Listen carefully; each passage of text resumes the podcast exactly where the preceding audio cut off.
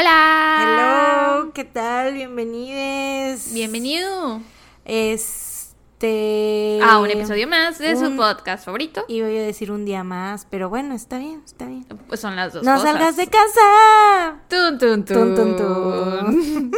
Yo soy Sara. Yo soy Mariana. ¿Y cómo estás? ¿Cómo te encuentras? ¿Qué tal tu sábado? Pues bien, bien, cansado, pero, pero chido, todo bien. Me estabas comentando que te dolía el cerebro. Sí, me duele el cerebro porque. Al rato te digo porque cuando empiece mi caso ya les digo porque me... yo creo que se van a dar cuenta. Por el caso. Sí, sí, sí. Ya. Ya. ya, me dolía la cabeza hace rato. O sea, como que creo que por estar como procesando todo y como de la, la presión de, pues ya sabes, la presión que siempre existe de hacer las cosas bien, Ajá. de hacer justicia a los casos y así. Sí. Entonces sí, ya me dolía la cabeza desde hace rato. Tu ardilla estuvo girando mucho hoy, entonces. Sí, hoy y ayer y antier. y desde que empecé a investigar el chingado. Está agotada la ardilla. Sí, güey, ya. LOL. pues, oigan, está ladrando un poco el perro del vecino. Por favor, ignórenlo. Hay viento también, está haciendo norte. te advierto que en cualquier momento se abrirá esa puerta, porque aunque tengo cerrada la ventana, aún así, no sé cómo, pero el aire logra abrir esa puerta. Mm, Entonces, advertida estás, es aquella. bueno, por lo menos. Porque sé que te va a asustar cuando suceda. ¿Y tú cómo estás? Yo muy bien, tengo un poco de sueño. El día hoy ha estado muy nublado, con mucho aire. El sol salió una hora, de 9 a 10. y de 10 hasta ahorita, que son las 6.39 pm, el sol se escondió. Y con el cambio de horario, pues ya es de noche. Entonces sí tengo un poco de sueño. no es personal, pero ojalá terminemos sueño. pronto para que me pueda dormir. Uy, chava, no, it's not gonna happen. Bueno, mi caso también está largo, entonces. Uh, menos, it's not gonna happen. Me imaginé, no sé por qué. No sé por qué. que iba a ser one of yo- those esos episodios. Sí, one sí, of sí, those sí. episodios. Sí, me imaginé desde que estaba dije, no sé por qué. Algo me dice que la Sara también va a ser un caso largo. O sea, no sé por qué lo, lo presentí. Lo presentiste muy bien. Sí. Pues si quieres sin más podemos empezar. Pues, ajá, eso te iba Para- a decir. Pues para este ahorrar tiempo. Una intro de 3 minutos 40 segundos. I could not believe it. Para todas las personas que odian las intros largas, esto es para ustedes. Y las personas que Coito, odian. no pero te las levantes. personas que odian los episodios largos, pues ni modo. ¿Te imaginas? No, porque sí les va a quedar largo, ¿no? Si son casos largos. Por eso dije que odian los episodios largos, a lo mejor. O sea, ¿te imaginas ser alguien Ah. que odia los, las intros largas y los episodios largos? Creo que eso nunca he visto que nos comenten de los episodios largos. Ajá, lo de las intros sí lo he visto. Yo tampoco, porque aparte, pues puedes pausar y luego. Ajá. Otro pero día también con las intros le puedes dar skip. Pero no sabes, 15. pero no sabes hasta qué momento empieza a hablar de los casos. Y sí es medio castroso porque dices así de ya, get to the fucking point. La neta a mí sí me pasa. O sea, yo entiendo, yo estoy con todos ustedes los que odian las intros largas. Yo estoy, soy una de ustedes. Ya se abrió la puerta de atrás y no te diste cuenta. ¿No Sí, escuchaste sí. el tiritiri? Sí, sí, escuché la- por la alarma. Pero ¿sabes qué? Sí entiendo. Entiendo porque últimamente que has hecho tus en vivos para los unboxing de tus álbumes, siempre, o sea, me conecto y es así ya, Mariana, ya ábrelos. Y tú, Ajá. y yo, ya, ábrelos.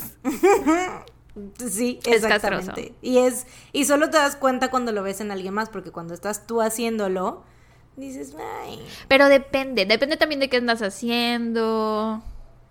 Porque, por ejemplo, a mí un podcast con intro larga no me molesta. mm, a mí sí. Y a mí lo que me pasa con tus en vivos es porque siempre los Porque te haces. odio. es porque me caes muy mal. No te soporto. No, es porque siempre los haces. Bueno, la mayoría de las veces los haces de 5 a 6. Ujú. Y entonces me agarras paseando a los perros. Y entonces Ah. ando yo con el celular en la mano. Y es así de pues ya sí. que los abra porque no quiero traer el celular en la mano. No, Pero no, pues, es, no es personal. Tienes que O bueno, tal vez sí es personal. Tienes que reacomodar tus horarios, eso. Al- alrededor de tus en alrededor de vivos. mis en vivos, claro que sí. Por cierto, Tienes en Instagram. que pasarme el Marianoski. Calendario de tus en vivos. No hay, ni modo. Solo tienes que estar disponible todos los días de 5 a 6 por si un día se me ocurre hacer O un en vivo. Sí, sí, sí, tienes que estar No, pues disponible. nunca lo voy a estar. No, pues ni modo. Lastimosamente. tendremos, tendremos que seguir con esta dinámica ah, tan con enferma. razón con el que fue de dos a tres y estuviste ahí, estabas ahí como... sí, comentando, sí, comentando los otros, los que me agarras cuando estoy sacando a los perros es de que los saco y como veo que estás hablando, meto el teléfono a la bolsa y nada más ando con los audífonos, ¿no? Y yo, a ver a qué hora lo abre. y ya hasta que lo abres, lo saco y ya es cuando me pongo a ver, pero no puedo estar comentando porque traigo en una mano un perro, bueno, una correa de perro y en la otra una bolsa llena de caca. Entonces es un poco complicado la logística. Ala, ¿y no te reviento los oídos cuando grito? Em, no. Si andas con los audífonos. O sea, es, ¿quién edita los episodios del podcast? ¿Quién está acostumbrada a escuchar tus gritos? Porque, por cierto, by the way, para nuestros escuchas, o sea, yo me chuto tus gritos, pero a ellos les bajo un poquito los volúmenes. También los míos. O sea, cuando las dos gritamos, ves que yo hago como ¡ah! Así. Sí. Siempre le bajo el volumen para que no sea castroso, porque sé que muchas personas escuchan con audífonos. Pero yo siempre me los chuto. Así. Pues lo siento. Pues sí, y no bueno, de otra. de tres minutos ya pasó a ser intro de siete minutos, entonces ahora Vamos a sí. empezar. Este, eso fue para Coito, para que Coito no, no se enojara tanto. Sí, sí, sí. Y síganme en Instagram para ver mis en vivos. Ay, sí, a mí síganme en Twitch para que vean también los míos. Aprovechando. Eh, ok, hoy les voy a hablar sobre el secuestro de Sherry Papini. ¿Lo, ¿Lo conoces? Es el caso que yo voy a contar. Cállate los ojos, claro que no. No es cierto, pero yo también voy a contar un secuestro, güey. Tun, tun, tun. Te lo juro. Episodio temático. Tema de secuestro. Güey, ¿por qué lo digo como si fuera algo tan feliz? Pues yo también lo dije medio feliz del episodio temático. Nos Disculpen. dejamos llevar por la emoción de, Sí. de- de hablar de la misma temática, pero es... Sí, es son- algo horrible. Son cosas horribles. Sí, en mi caso está de la verga, güey. El mío está, no sé si de la verga, pero está muy interesante. Mm. Y ya te lo quiero contar, así que voy a empezar. Sherry nació el 11 de junio de 1982, o sea que era Géminis. No hay mucha información sobre su infancia o su adolescencia y tampoco se sabe mucho de su familia, solo sé que pues tenía a sus papás y creo que tenía una hermana mayor. Cuando estaba en el séptimo grado, Sherry conoció a quien en el futuro se convertiría en su esposo, Keith Papini, que de hecho él fue su primer beso. Qué, qué cute, ¿no? O sea, está cute y es como una historia de, de sweethearts, de high school sweethearts, pero no tal cual porque no, no se casaron enseguida.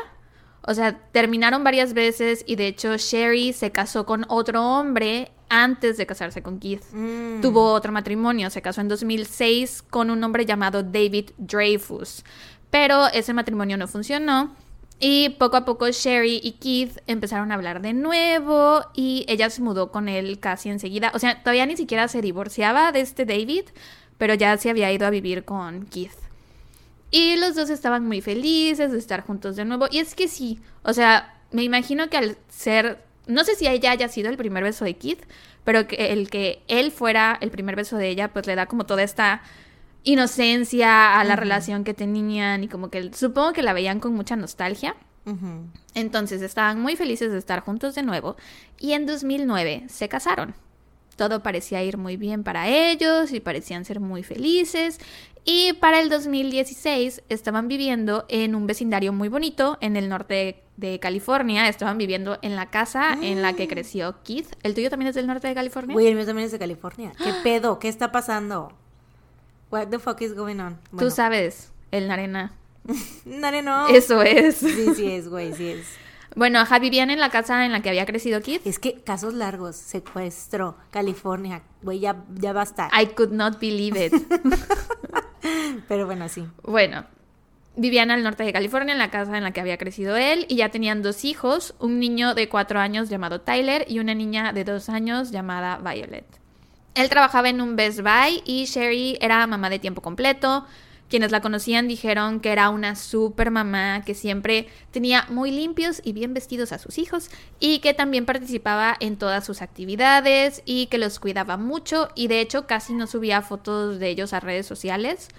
En sí toda la familia, o sea, Keith y Sherry no tenían mucha presencia en redes, como que mantenían un perfil bajo eh, y valoraban mucho su privacidad y la privacidad de los niños. El 2 de noviembre del 2016 era un día como cualquier otro. Keith salió temprano de casa para irse a trabajar y Sherry llevó a los niños a la guardería y después regresó a casa. Poco antes de las 11 de la mañana le mandó un mensaje de texto a Keith para preguntarle si iría a almorzar a casa y Keith le respondió con un no, lo siento, tengo mucho trabajo. Y como los niños no estaban en casa, Sherry aprovechó el rato para salir a correr. Correr era un hábito que ella estaba intentando retomar porque iba a participar en una carrera el Día de Acción de Gracias que se celebra el 24 de noviembre. Entonces le faltaba poco tiempo, pues se estaba preparando para cuando llegara el gran día. Salía a correr ahí cerca de su casa, aprovechando que vivían en un vecindario tan bonito y tranquilo. Y como a kilómetro y medio de la casa había una pista que estaba rodeada de muchos árboles. Claro, sí, I know her. Do you know her? I think so. Que estaba corriendo, ¿no? Sí, estaba corriendo. She was jogging. eso es lo que Bueno, quién sabe, a lo mejor es otro caso donde hay alguien más que está corriendo pero me suena muy familiar todo esto que estás diciendo. Mm, pues cuando, conforme vaya avanzando, me dices. Este, bueno, entonces sí, por su casa había, te digo, una pista rodeada de muchos árboles, como si estuviera en el bosque, y a Sherry le gustaba ir a correr ahí. Entonces, a las 11 a.m. se puso su chaqueta rosa, tomó su celular, sus audífonos y se fue a correr. Más tarde, como a eso de las 5 p.m., Keith llega a casa del trabajo y dice que inmediatamente notó que algo raro estaba pasando. Porque siempre que él llegaba a casa, tanto los niños como Sherry corrían a la puerta a saludarlo y abrazarlo y así. Y ese día nadie lo recibió. Y el coche de la familia estaba estacionado afuera, como si ellos estuvieran ahí. Entonces llama por teléfono a la guardería de los niños para preguntar a qué hora había pasado Sherry a buscarlos. Y le informan que Sherry nunca pasó por ellos cuando ella normalmente pasaba a buscarlos entre 4 y media y 4.45 y ya eran las 5 de la tarde. Entonces, intentando no entrar en pánico, agarra su celular y checa la app Buscar a mis amigos o Find My iPhone o algo como el Live 360 que tenemos nosotras, que es una aplicación que te permite ver la ubicación de las personas que tengas agregadas. Recomendamos, por cierto. Recomendamos mucho. La abre y entra a checar la ubicación de Sherry y la app le marca que está en donde tienen su buzón de correos. Que uno pensaría que el buzón está de que en la entrada, en la puerta, en su jardín, no. Este buzón de correos lo tenían como a kilómetro y medio de distancia. What? Sí. Entonces Keith se sube a su coche y maneja hacia el buzón, esperando encontrar a Sherry y a los niños ahí. Pero, ¿qué? Pero porque, o sea, ¿cómo es que estaba el buzón hasta allá? O sea, ¿por qué? O cómo... ¿No te acuerdas que también ya conté un caso donde pasó algo parecido? Pero, o sea, ¿era todavía propiedad de ellos? No, esto no era propiedad de ellos. Haz de cuenta que era... Estaban todos los buzones del vecindario ah, juntos. Eso es lo que yo entendí con las imágenes que vi. Ya, ok. Eh, pero bueno, sí. Se sube al coche, va al buzón esperando encontrar a Sherry y a los niños ahí y no ve a nadie. Se baja y encuentra el celular de Sherry con sus audífonos tirados en el piso, en el césped. Y también había como cabello de ella, de ella ahí. Que parecía como si ella hubiera traído puestos los audífonos y que alguien la hubiera jalado así y le hubiera arrancado los audífonos con algunos mechones de cabello y que estaba todo tirado, ¿no? Mm. Aquí ya es cuando él empieza a preocuparse un poco más, pero decide no mover nada y agarra su teléfono y le toma fotos y video al teléfono de Sherry, tal cual como lo encontró. Porque por su cabeza ya estaba pasando la idea de que, pues a lo mejor era una escena del crimen, ¿no? Entonces le toma fotos y video, se sube de nuevo a su coche y da varias vueltas por ahí cerca para ver si de casualidad los encontraba. Pero después de un rato de no encontrarlos es cuando por fin decide llamar al 911 y durante la llamada eh, básicamente le dice a la operadora lo que ya les acabo de decir. Al poco tiempo llega la policía a su casa y lo encuentran muy alterado. Él decía que era posible que Sherry simplemente hubiera perdido su celular, pero que no, o sea, no era normal que no hubiera pasado por los niños, que eso es lo que a él le preocupaba. Y entonces eh, comenzaron a teorizar que tal vez se trataba de un secuestro. El caso rápidamente apareció en los medios de comunicación, la comunidad estaba muy interesada y dispuesta a ayudar. Se hicieron varias búsquedas organizadas por voluntarios. Keith hizo un par de apariciones en televisión donde se le veía muy alterado, llorando y salía pidiéndole y rogándole a la persona que la tenía que por favor la dejara volver a casa. En una de esas veces que salió en la tele, habló sobre cómo lo estaban llevando los niños, porque pues los dos estaban muy chiquitos para entender lo que estaba pasando, ¿no? Entonces, dice que un día agarró a, a, su, a su hijo, al niño, y lo sentó y le dijo así en medio de lágrimas que su mamá había salido a correr, pero que no había podido regresar y que él estaba haciendo todo lo posible por traerla de vuelta. Después de estas apariciones en televisión, muchas más personas se enteraron del caso y para este punto ya habían redes sociales, o sea, estamos hablando de 2016. Entonces, este tipo de contenido, eh, al ver a una persona tan tan afectada por algo, pues hace que las cosas se vuelvan un poco virales, entonces el caso se empezó a viralizar y eh, la noticia llegó a, a noticieros internacionales, ¿no? Había muchísima gente interesada en el caso. Sin embargo, a pesar de todo esto, la investigación no avanzaba y las horas se convirtieron en días, los días en semanas y nadie sabía dónde estaba Sherry. Eventualmente, Kit se desesperó y contrató a un detective privado porque sentía que la policía no estaba haciendo nada. Pero no era que la policía no hiciera nada, es que no tenían con qué trabajar. O sea, y sí recibían muchas pistas, porque te digo, el caso se volvió muy viral y había mucha gente dándoles pistas y así, pero ninguna los llevaba a ninguna parte y no tenían nada de evidencia y todo eso. Una de las teorías de la policía era, como siempre, que había sido el marido, ¿no? Keith era uno de sus principales sospechosos, porque sabemos que muchas veces es así y Keith era consciente de esto, así que él desde el principio se ofreció a tomar una prueba de polígrafo, la cual pasó sin problemas. Sin embargo, las autoridades no lo descartaron por completo por la forma en la que se encontró el celular. Porque nos, o sea, no lo encontraron de que el celular tirado por acá los audífonos por allá, o sea, como que todo desparramado. Mm. No, o sea, haz de cuenta que el celular lo encontraron así, con los audífonos aquí enrollados junto y el cabello ahí como si alguien lo hubiera puesto así. Mm. Y estaba literal de que medio inclinado, no totalmente horizontal, sino medio inclinado sobre el mm. césped. Entonces parecía que alguien lo había acomodado de esa forma para que fuera encontrado. Y no eran solo las autoridades quienes pensaban esto. Había mucha gente en el Internet que creía que Keith había tenido algo que ver con la desaparición de su esposa. Pero él verdaderamente estaba haciendo todo lo que podía para encontrarla empezó un GoFundMe y con el dinero que, parte del, dinero que se recaudó, lo usó para contratar al detective privado. También fue a hablar con una psíquica y seguía cooperando con la policía. O sea, él desde el día uno cooperó con la policía, pero de todos modos había quienes lo consideraban sospechoso.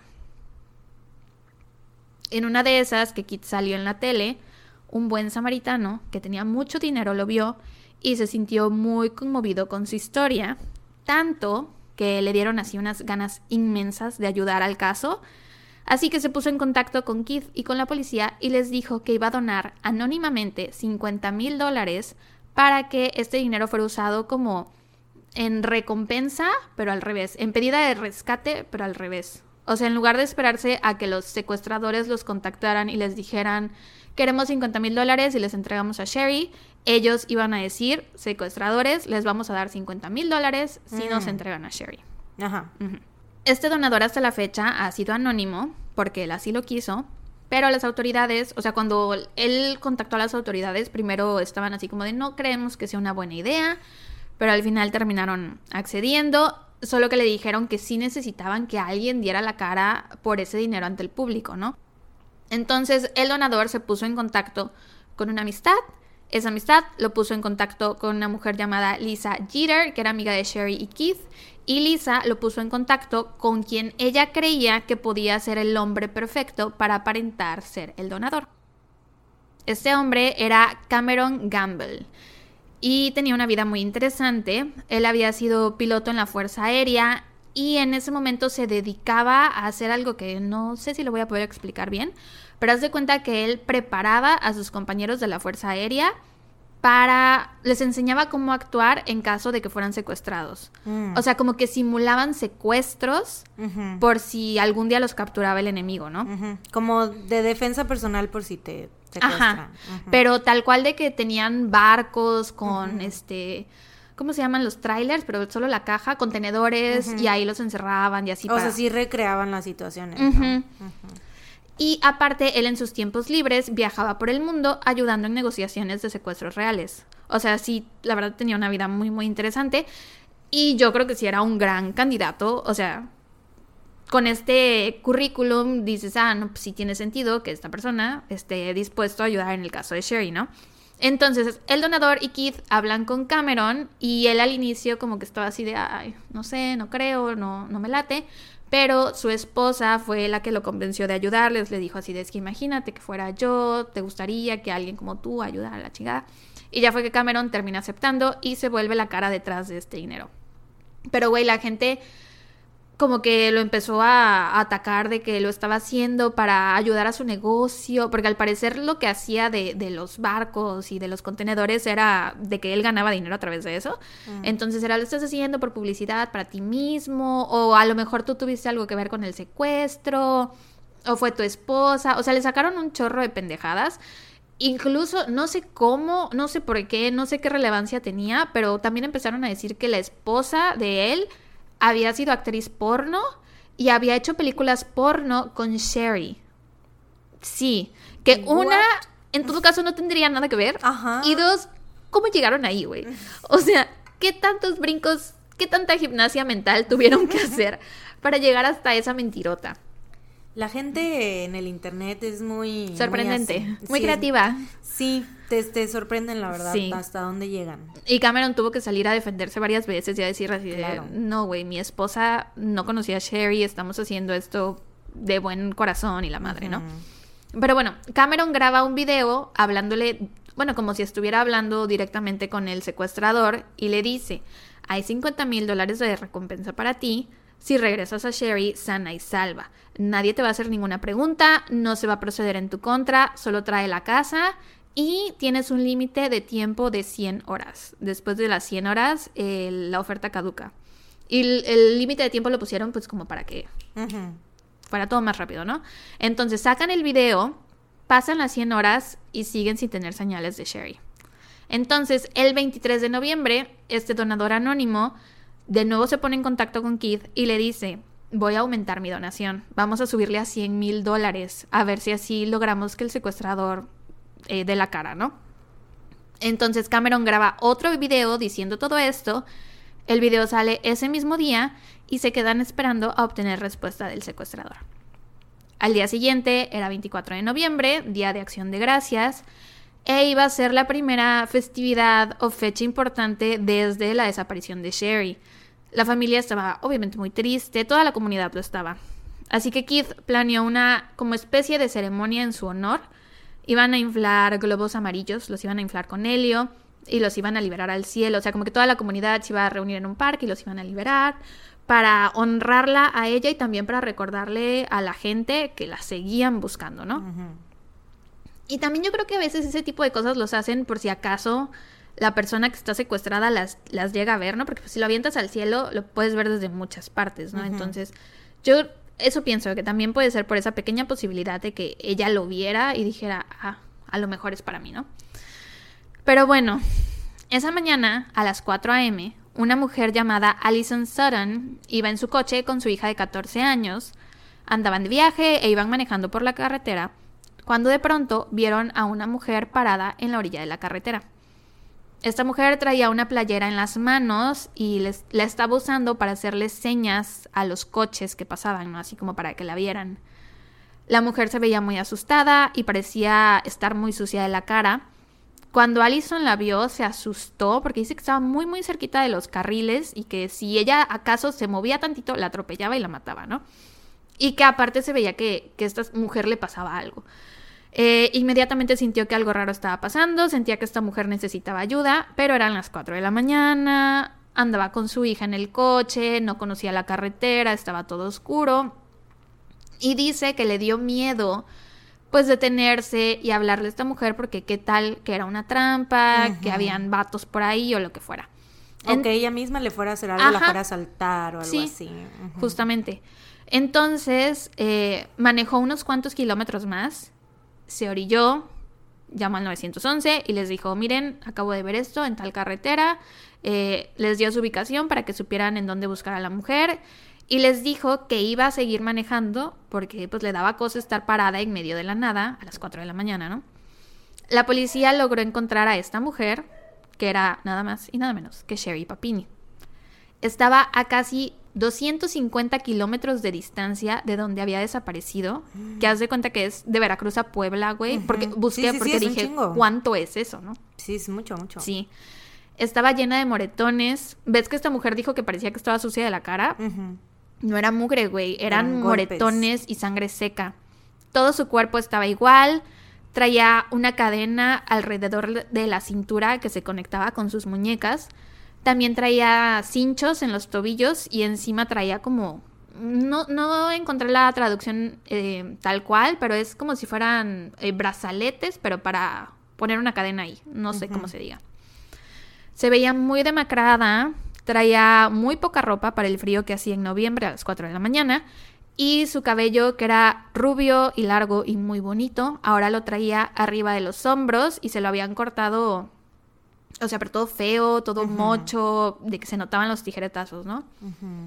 La llevaron de inmediato al hospital para brindarle la atención médica que necesitaba. La policía intentó hablar con ella, preguntarle qué le había pasado, dónde estaba, quién le había hecho eso, lo que fuera, pero estaba totalmente en shock y no podía hablar y cuando hablaba decía que no se acordaba de nada. Lo cual es normal, o sea, cuando alguien pasa por un trauma muy fuerte, bloqueas. Puede ser que no se acuerden de las cosas. La policía revisó las cámaras de seguridad cerca del área en donde fue encontrada y en los videos se le ve corriendo sin rumbo por un estacionamiento y después se ve que corre como a una casa y después hacia la carretera. Y se ve que iba buscando gente que la pudiera ayudar hasta que llegó a la carretera y fue que Allison la ayudó. Pero de ahí en fuera nada, pasaron coches antes que Allison. O sea, sí, claro, pero es que otras personas la vieron. Lo que hemos hablado antes, ya que, o sea, 4 de la mañana tú dices, sí, justamente. Y, es, no sé tú, pero por lo menos yo sí me ha pasado que he visto como gente también así en la calle, que a veces es gente que vive en la calle, ¿no? Y que no sabes, o sea, más que nada no sabes si, o sea, ya en estos tiempos, güey, no confías en nadie, güey. Y por tu propia seguridad luego dices así de, o sea, no, la neta es que, o sea, no, creo que esta mujer hizo lo correcto, o sea, sí, eso es lo que hay que hacer. Porque... Para protegerte tú también. Exactamente, porque en una de esas, ella no sabía si era una persona que le iba a hacer daño a ella y a su hija pero también a la vez fue como de qué tal que es alguien que sí necesita ayuda. Entonces, o sea, hizo lo correcto ella totalmente. Yo también creo que hizo lo correcto. Porque si la subía a su coche, no sabía qué iba a pasar, o sea, ya llamando a la policía, pues ya es como de ellos se encargan, ¿no? Ya. Creo que la única forma en la que... Pero no, porque te iba a decir, a lo mejor si traes coche lleno de personas que son jóvenes y que están en condiciones de a lo mejor pelear en caso de que sea necesario, de defenderse, a lo mejor sí entendería que alguien se detenga, pero incluso en esa situación no, porque pues qué tal que trae un arma. Eso, te voy a decir, que tal que está armada Te expones a muchas cosas, sí. Exacto, Entonces yo también creo que hizo lo correcto. Eh, Sherry dijo que ella temía que nadie la quisiera ayudar, porque como estaba encadenada, temía que las personas pensaran que se había escapado de la cárcel o algo así. Eh, estando en el hospital se dieron cuenta que había perdido cerca del 15% de su porcentaje total de grasa corporal y que aparte pesaba solo 39 kilos. A la mierda. Y solo estuvo secuestrada tres semanas. 15% del porcentaje de grasa de todo su cuerpo, güey. Ah, pero bueno, tenía roto el puente de la nariz. Le comentó a los doctores que se había lastimado el pie intentando escapar de sus secuestradores, pero le hicieron radiografías y vieron que sus dos pies estaban bien. Tenía todo el cuerpo cubierto de moretones, la cara también, y eran moretones eh, que, de distintos colores, o sea que estaban en distintos grados de, sanación. Ajá. Sí, o sea que la habían hecho desde en, ajá, en distintos, días. días. Ajá. Así es.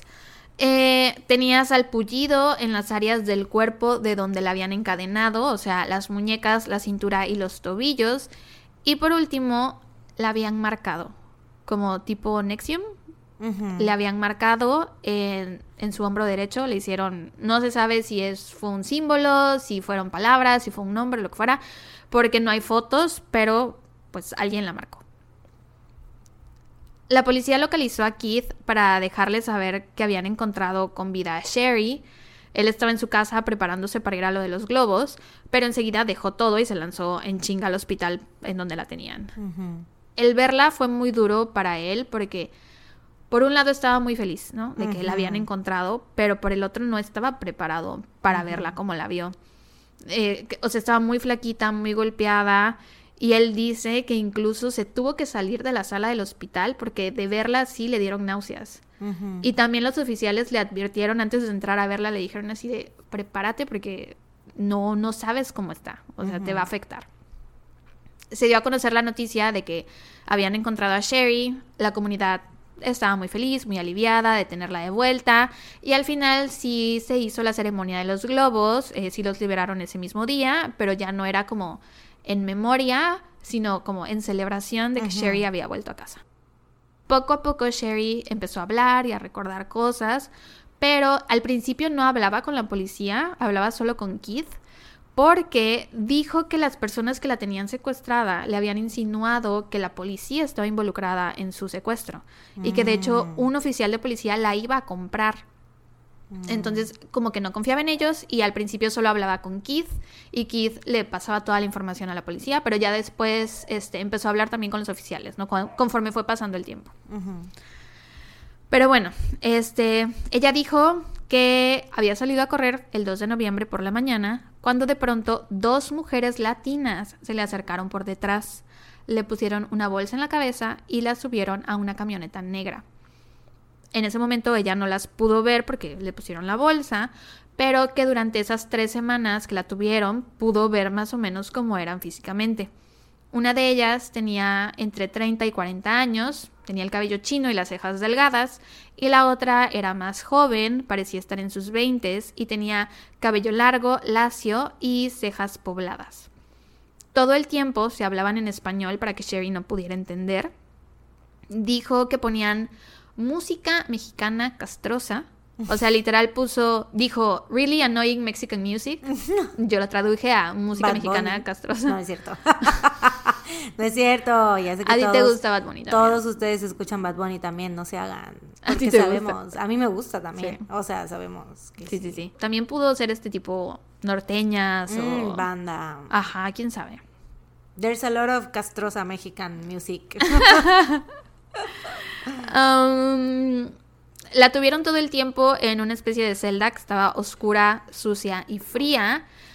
Y a cada rato le ponían la bolsa en la cabeza. ¿Te imaginas que fuera algo como Luis Miguel, güey? Güey, pues yo creo que cualquier cosa que no entiendas, Y no, y sobre todo estando secuestrada, güey. O sea, obviamente que es para- castroso. va a ser castroso, güey. Y Si Sí. está a todo volumen. O qué tal que era, no sé, Elvis Crespo o algo cualquier así. cosa que no te guste es castroso. Sí, sí, sí, sí. Por es- ejemplo, a mí no me gusta Cristian Castro. O sea, no de que no me guste, me gusta azul. Es que, Lo saben si son nuestros decir, VIP. Me ¿cómo gusta no te va a gustar azul? Pero, por ejemplo, mi, mi hermana Pilo es fan, güey. Y Mm. antes compartíamos Spotify y luego pues me salían sus canciones y se ponían solitas y era castroso para Y mí. tú- Aunque Cristian Castro es un gran cantante. Y tu annoying Mexican music. gran cantante y aparte Army, güey. Es Army. Es Army. cierto, y para mí era exactamente Annoying Mexican Music. Tal vez era Timbiriche, güey. ¿Te imaginas? Es que me da, me da curiosidad saber ¿Qué habrán era- puesto realmente? Déjennos en los Salsa. comentarios de la publicación en. Instagram qué creen que fue. Sí. Yo creo que tuvo que ser algo más así como salsa, cumbia, banda, que enseguida lo escuchas y reconoces que es mexicano, porque a lo mejor algo pop lo puedes confundir con cualquier parte, ¿no? Mm, Yo creo. Sí, sí, sí. Díganos ustedes qué creen. ¿Qué sería para ustedes la annoying Mexican music? Um, pero bueno, sí, te digo, le ponían la bolsa en la cabeza y aparte ellas traían cubierta la mitad de la cara eh, con un paliacate, se cubrían la nariz y la boca. Entonces, pues Sherry nunca las pudo ver bien. Mm. Sí, bien, por bien. eso solo describía sus cejas. Ajá, exacto. La mujer de entre 30 y 40 era la más mala de las dos, era la que más la golpeaba, porque al parecer la golpeaban diario y múltiples veces al día. Eh, todo el tiempo la, la, la mujer joven como que a veces intentaba interceder por ella, pero la mujer mayor pues le decía así, no, hay que partirle su madre, cosas así, ¿no? Todo el tiempo la tuvieron encadenada, no le daban nada de comer y cuando le llegaban a dar comida le servían un poco de arroz o tortillas o de vez en cuando una manzana. En una de esas golpizas fue que le rompieron la nariz a Sherry. eh, y bueno, ella ha dicho que todo esto fue horrible, que sufrió muchísimo, pero que no podía dejar de pensar en sus hijos, que pensar en sus hijos era lo que le daba consuelo. Y dijo que ella tenía como una especie de sábana o playera, un trapo que le dejaron. Y que entonces lo que ella hacía para consolarse era agarrar ese trapo y hacerlo bolita y se lo ponía en los brazos y lo arrullaba como si fuera uno de sus hijos y eso la tranquilizaba un poco porque los extrañaba demasiado. Mm. Sí, muy triste. Dijo que no sabía por qué la habían dejado ir, pero que ese día ella había escuchado que las mujeres se habían peleado y que de pronto se escuchó un disparo y al poco rato la mujer joven fue por ella a la celda y la subió al coche y después la tiró en la carretera. What the fuck. Eh, Sherry dijo que al principio las piernas no le respondían bien. O sea, y no vio a nadie más más que estas dos mujeres. Solo estas dos mujeres, sí. Mm.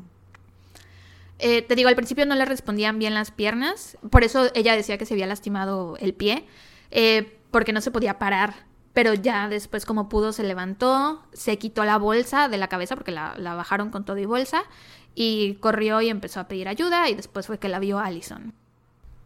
Se hicieron retratos hablados con la descripción que Sherry dio a la policía de las dos mujeres. Estos retratos fueron hechos ya un año después de que la encontraran, porque hasta ese entonces ella no había podido describir bien a sus captoras. No sé por qué. A mí eso sí me parece un poco extraño porque es de, yo pienso, en mi experiencia, te acuerdas más de las cosas cuando están Más- frescas, ¿no? sí, ajá. Entonces nada más se me ocurre que sí se haya acordado antes, pero que por la desconfianza que le tenían las autoridades, que a lo mejor no haya querido decir y que después de que ya pasó un año haya dicho, ah, bueno, pues so far ninguno de estos policías me han hecho nada, entonces es la única teoría que se me ocurre. O tal vez igual y como que sí bloqueó Mm, puede ser, todo sí. y de repente a lo mejor ya después de que había pasado ya el tiempo ya se le esclareció. Yo creo puede Como- ser también. Se encontraron dos perfiles de ADN en su ropa, pero uno de esos perfiles era de hombre. Y esto hizo que el público general empezara a sospechar un poco de su historia, porque de por sí habían cosas que se les hacían medio extrañas.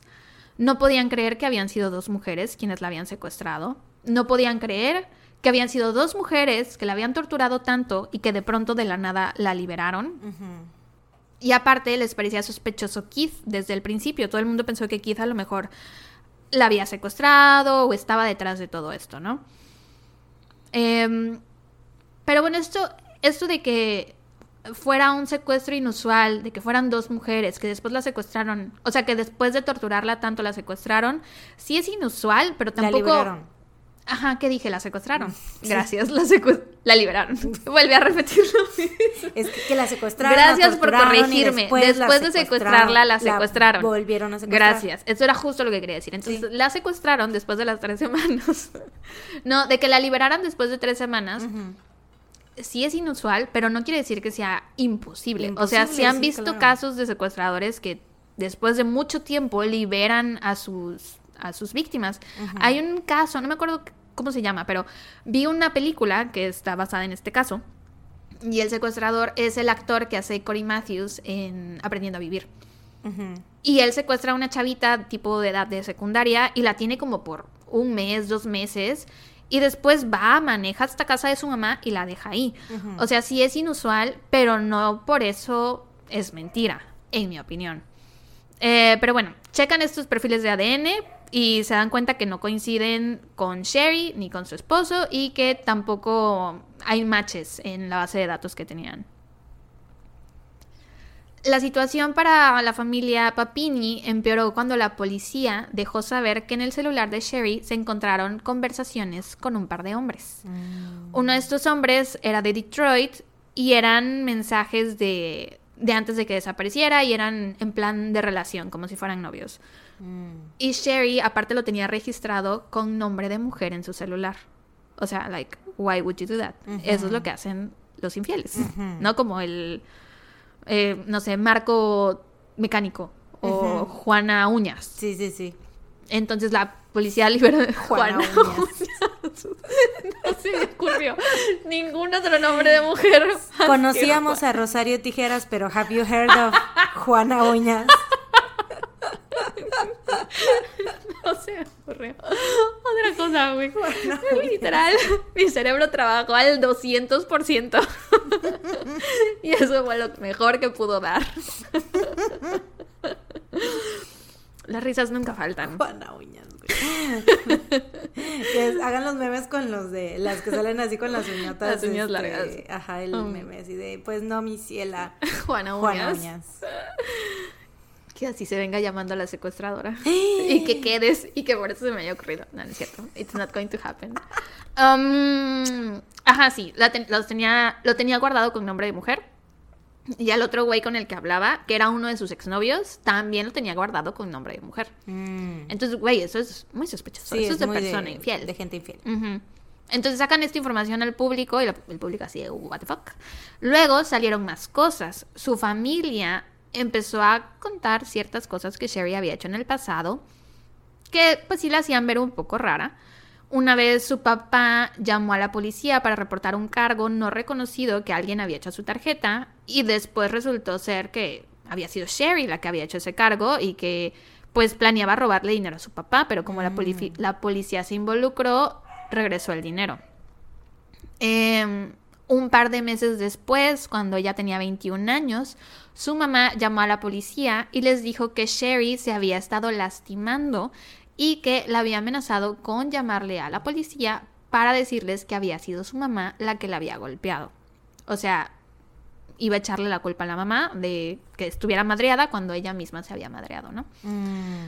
Entonces, esto la hacía ver un poco mal.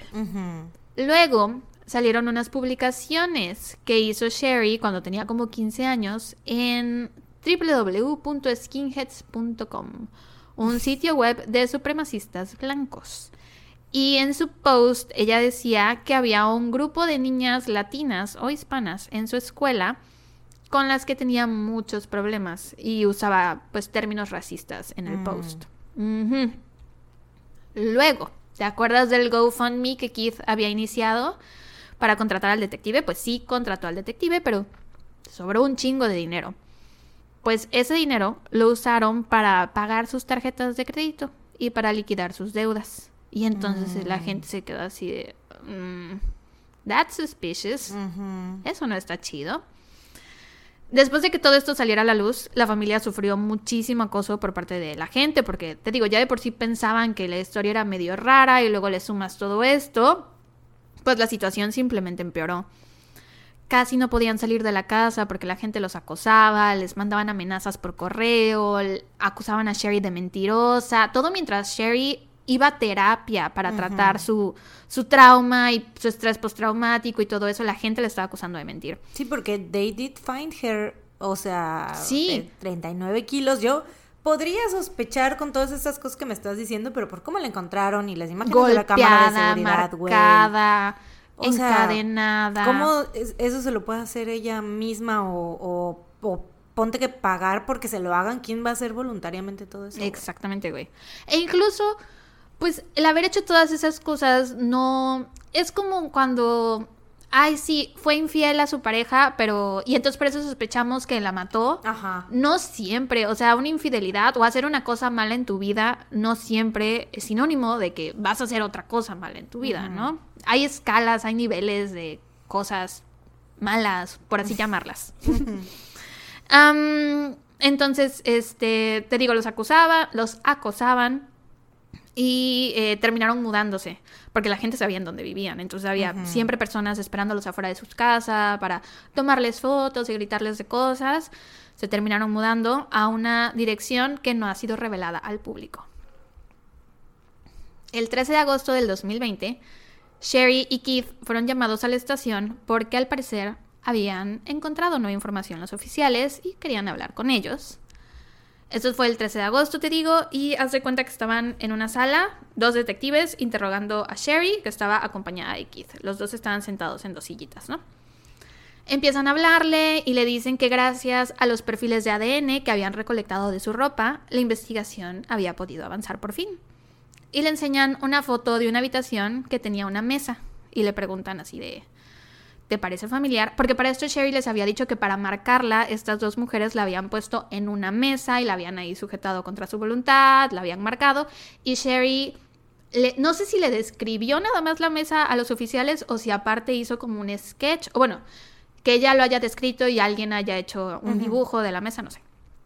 Entonces, te digo, le sacan la foto. ¿te parece familiar? Y ella así de, no, pues, este, no, no realmente. Pero Keith, que está sentado junto a ella, se levanta de su silla y se pone a ver la foto con mucho cuidado, mucho detenimiento, porque pues él lo que quiere es que encuentren a las secuestradoras de su esposa, esté en la mejor disposición y solo quiere ayudar. Entonces se cuenta que está Sherry sentada aquí, le ponen la foto aquí y ella así de, no, no, no, no, no se, no se parece, no me resulta familiar. Y Keith está junto a ella y se levanta y se pone a ver la foto así de, no, pues yo, yo creo que sí se parece, o sea, esa mesa se parece muchísimo a la mesa de la que tú me habías hablado. Y aparte ves los paneles de madera que están ahí atrás, se parecen muchísimo a la, o sea, los de la habitación que tú me describiste. Y en ese momento Sherry dice algo como de que, no, pues es que ya pasó tanto tiempo, los recuerdos están muy borrosos, bla, bla, bla. Después los detectives le enseñan seis fotos de mujeres latinas y le preguntan si reconoce a alguna de ellas. De nuevo ella responde que no está segura, pero que la mujer de la foto número 5 le llamaba la atención. Luego le enseñan fotos de un baño, de una tina y de azulejos, que uno de los azulejos estaba roto, porque, o sea, ella estando en la casa en la que la tenían, sí la dejaban ir al baño y cosas así, y sí vio partes varias de la casa, ¿no? Aunque la tenían en una sola habitación, sí vio un closet, sí vio un baño, sí vio una mm. mesa, unas, unas ventanas y así, ¿no? Entonces le enseñan esta foto de la tina y los azulejos rotos, solo un azulejo roto, y los detectives le preguntan si correspondía con el baño que ella recordaba, porque te digo que ella había mencionado algo de un baño con un azulejo roto. Mm. Y Sherry de nuevo responde que no, que no se acuerda. Y de nuevo Keith, que está intentando ayudar. O sea, y es que Sherry ve las fotos, hace cuenta que están sentados ahí aquí, él acá, le ponen las fotos aquí y ella así de, mm, no, no creo, no, se me parecen, ¿no? Y que de verdad cada vez que le sacan una foto se para y se pone en pose de papá con las manos en la cintura y así de, no, es que vela bien, a lo mejor sí, ¿no? Sí, sí, sí. Como que de verdad intentando resolver el caso, ¿no? Y ella como de, ah, quién sabe, ¿no? Entonces se para Keith, ve las fotos y le dice, ¿te acuerdas cuando fuimos a visitar a mi abuela?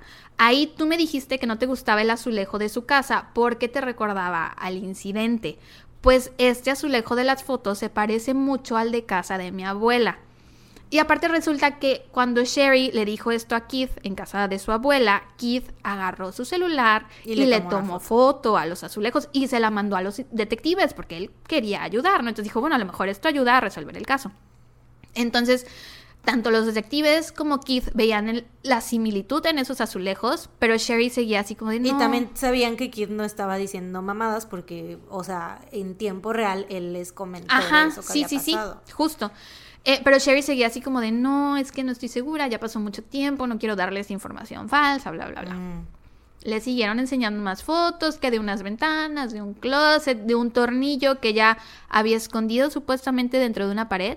Y a todo Sherry daba la misma respuesta. No, no me acuerdo. puede ser, pero no estoy segura, porque sí, porque mm. no. Eventualmente, los detectives le dicen que le estaban enseñando todo eso porque habían encontrado la casa en donde la tenían. Mm. Y al momento que dicen esto, güey, Keith, que está sentado junto a ella, hace un movimiento como de victoria con su brazo derecho, como en el final de The Breakfast Club. Ajá, pero lo hace dos veces, güey, así como de, a huevo, a huevo, así, ¿no? y Jerry junto a él así de, sí, mi amor, sí. Como que no se veía para nada así como de, ¡yay! Van a atrapar a mis secuestradoras. No. Mm. Entonces le dicen que encontraron la casa y le enseñan una foto del exterior y le dicen también que incluso hablaron con familiares de la persona que la tenía y que uno de estos familiares confirmó haberla visto ahí en la casa. Que gracias a esto pudieron descubrir a la persona que se la había llevado, pero que no era una mujer, era un hombre. Y que también ya sabían qué coche habían usado para secuestrarla, pero que no era una camioneta negra como ella había dicho. Este hombre del que hablaban los detectives se llamaba James Reyes y era uno de los exnovios de Sherry. No el mismo que encontraron en su celular, otro exnovio. Mm. Habían salido juntos en 2006 y llegaron a él gracias al ADN encontrado en la ropa de Sherry. Porque al subir el, perfil a una base de datos, hubo un match con un familiar de James y entonces lo que hicieron fue, bueno, el match fue porque el, familiar subió su perfil a una de estas páginas para ver de mis ancestros, ¿no? Una de esas páginas. Entonces, Hicieron lo del fenotipado por árbol genealógico. Exacto, sí, dijeron, bueno, a ver, ¿quién de sus familiares tiene algún tipo de conexión con Sherry, ¿no? O quién podría ser sospechoso. Y encuentran a James, que era primo del vato y exnovio de Sherry, y dijeron, ah, pues este es un gran sospechoso. Ahora lo que tenían que hacer era probar que el ADN de James fuera un match total con el encontrado en Sherry. Así que para conseguir su ADN, la policía hizo lo mismo que hicieron en el caso del Golden State Killer, que fue ir a revisar su basura. Y de ahí agarraron una botella de té verde con miel, la analizaron y coincidía perfecto el ADN. En agosto del 2020 lo llamaron para interrogarlo y ahí fue que él les contó todo. Les dijo que Sherry le pidió que pasara a recogerla la mañana del 2 de noviembre del 2016 y que después se fueron juntos al departamento de él en Costa Mesa, donde Sherry permaneció durante las tres siguientes semanas. Les dijo que para nada fue un secuestro, que Sherry lo había planeado todo ¿Qué? y que le había dicho que Keith la golpeaba y la violaba y que por eso necesitaba desaparecer por un tiempo. What the fuck, güey. O sea que sí bajó todos esos kilos por su cuenta, güey. Güey, está loquísimo. ¿Qué pedo? Loquísimo. No mames. Yo Sherry- le di el beneficio de Güey. eh, o sea, te, te lo di, Sherry, te di el beneficio de la duda y me fallaste. Es que siempre, o sea, hiciste bien, porque siempre hay que creerle a las víctimas. Sí. Siempre hay que creerle y nueve de cada di- diez veces están diciendo la verdad. Ujú. Solo que esta vieja está loca, güey. De verdad está muy malita de su cabeza. Al parecer, Sherry le pidió a James que la ayudara a hacerse daño físicamente, que la golpeara. Y cuando James se negaba, porque James, él dice, pues yo no soy una persona violenta y aparte no, o sea, no me gusta pegarle a alguien, y menos si es una mujer y la chingada, que cuando le decía que no, Sherry empezaba a azotar su cabeza contra la pared. O sea que cuando la encontraron, la mayor parte de los moretones que traía se los había hecho ella misma. Mm. Ella le pidió a James que la marcara y le dijo exactamente qué cosas necesitaba para comprar para hacerlo y le dijo a qué tienda ir y le dijo cómo hacerlo y esta historia de que la pusieron en la mesa y la amarraron para eh, marcarla era mentira, güey. O sea, la máquina que usó James era algo para marcar madera. El, el cordón, porque se conectaba a, a la electricidad, el cordón era muy corto. No daba a la mesa. Entonces Sherry se tuvo que ir a sentar justo junto al enchufe para que ahí James la pudiera marcar, güey. O sea, el nivel, güey, es que a mí, bueno, todo me parece muy increíble, Sí, pero la idea de que te marquen, güey, que se te ocurra que te marquen, eso está muy cabrón. No, y que aceptes, o sea, que todo eso sea por lo que te decía yo. Eh, o sea, como que todo lo demás era como que sí muy sospechoso, pero eso, o sea, el hecho de que hacerte eso a ti mismo de, de, de estar sin comer, güey, o sea, de bajar tanto, tantísimo peso, güey, estar en los huesos, güey, neta, que te golpeen así porque, o sea, así de que, o sea, que accedas a que te golpeen y que pidas que te golpeen, güey. y o que sea, si no te golpean, te golpees tú. Te golpes tú. Eso, era- eso era lo que se me hace imposible a mí. O sea, por eso es como que, güey, what the fuck. con Ya esta sé, vieja? güey. Eh, James también le dijo a los oficiales que un día él se fue a trabajar y que cuando regresó encontró a Sherry ya con el cabello todo mal cortado, que después ella le pidió que tapara todas las ventanas de la habitación, que porque no quería recibir nada de luz solar durante esos días. O sea, es que dentro de la historia que le contó a los detectives había muchas verdades. Claro. O sea, estuvo en una habitación Sí. a oscuras, que estaba sucia y que era muy fría, no comía, eso era verdad, le cortaron el cabello, le marcaron. O sea, sí decía verdades, pero a Pero que ella- medias. y faltaba la verdad más importante, que fue yo pedí que me lo hicieran, güey. No, y que aparte, o sea, ella es, es eso, o sea, ella planeó para poder Exacto. decirlo después, o sea, Exacto. sabía qué pedo. Entonces sí que no quería recibir luz, también dejó de comer por cuenta propia porque James se hacía de comer a él mismo y hacía suficiente para Sherry e iba a ofrecerle comida y ella de pronto ya no quería comer y se golpeaba a sí misma todos los días. O sea, de verdad se comprometió con su mentira, güey. Una actriz de método se metió en el papel. sí, ¿eh? O sea, Jared Leto who. ya sé. Neta. James y Sherry se habían estado mensajeando a través de celulares prepago desde diciembre del 2015. O sea, llevaban ya casi un año entero hablando de nuevo y se mensajearon esa misma mañana en que Sherry desapareció. Y uno de los primos de James dijo que él vio a Sherry en casa de James el mismo día en que se supone que ella había sido secuestrada y que la vio en su casa y que la vio dos veces y que no estaba encadenada, ni amarrada, ni detenida, ni contra su voluntad, nada, güey. O sea, estaba ahí porque quería. Aparentemente Sherry tenía planeado quedarse más tiempo en casa de James, pero poco antes del Día de Acción de Gracias comenzó a extrañar mucho a sus hijos. Güey, aparte la historia. Los hijos, güey. Y la historia del trapo que arrullaba a su También por eso, eso yo lo estaba pensando, que dije, güey, ¿a quién se le ocurre esto? O sea, como quien, tiene que ser alguien que esté muy malita de su cabeza para que, se, o sea, para que cuente esa historia, así de que yo amarré una sábana porque extrañaba mucho a mis hijos y que no sé qué. Güey, o sea... se mamó, güey. Dejó, neta dejó a sus hijos, güey, o sea, le valió... Ah, qué, poca madre, güey. Ya sé ajá, que extrañaba mucho a sus hijos y habló con James y le dijo así, no, pues ya, ya llévame de regreso, ¿no? Entonces James rentó un coche y fue a dejar a Sherry en la carretera. Mind you que cuando Sherry se bajó del coche no iba encadenada, no traía una bolsa en la cabeza, no traía cinchos en los tobillos, no traía nada. Pero traía una bolsa colgando en el hombro. Entonces cuando James arrancó y se fue, Sherry sacó esas cosas de la bolsa y se las puso para que cuando le encontraran, pues su historia fuera más creíble, ¿no? Porque estaba encadenada de verdad, pero ella solita se encadenó, güey. O sea, está loca. Los detectives descubren todo esto y como a los tres días es que llaman a Sherry y a Keith a la estación y es cuando le empiezan a interrogar y a confrontar, ¿no? Entonces nos quedamos en que le dicen que encontraron la casa y que pertenecía a un hombre.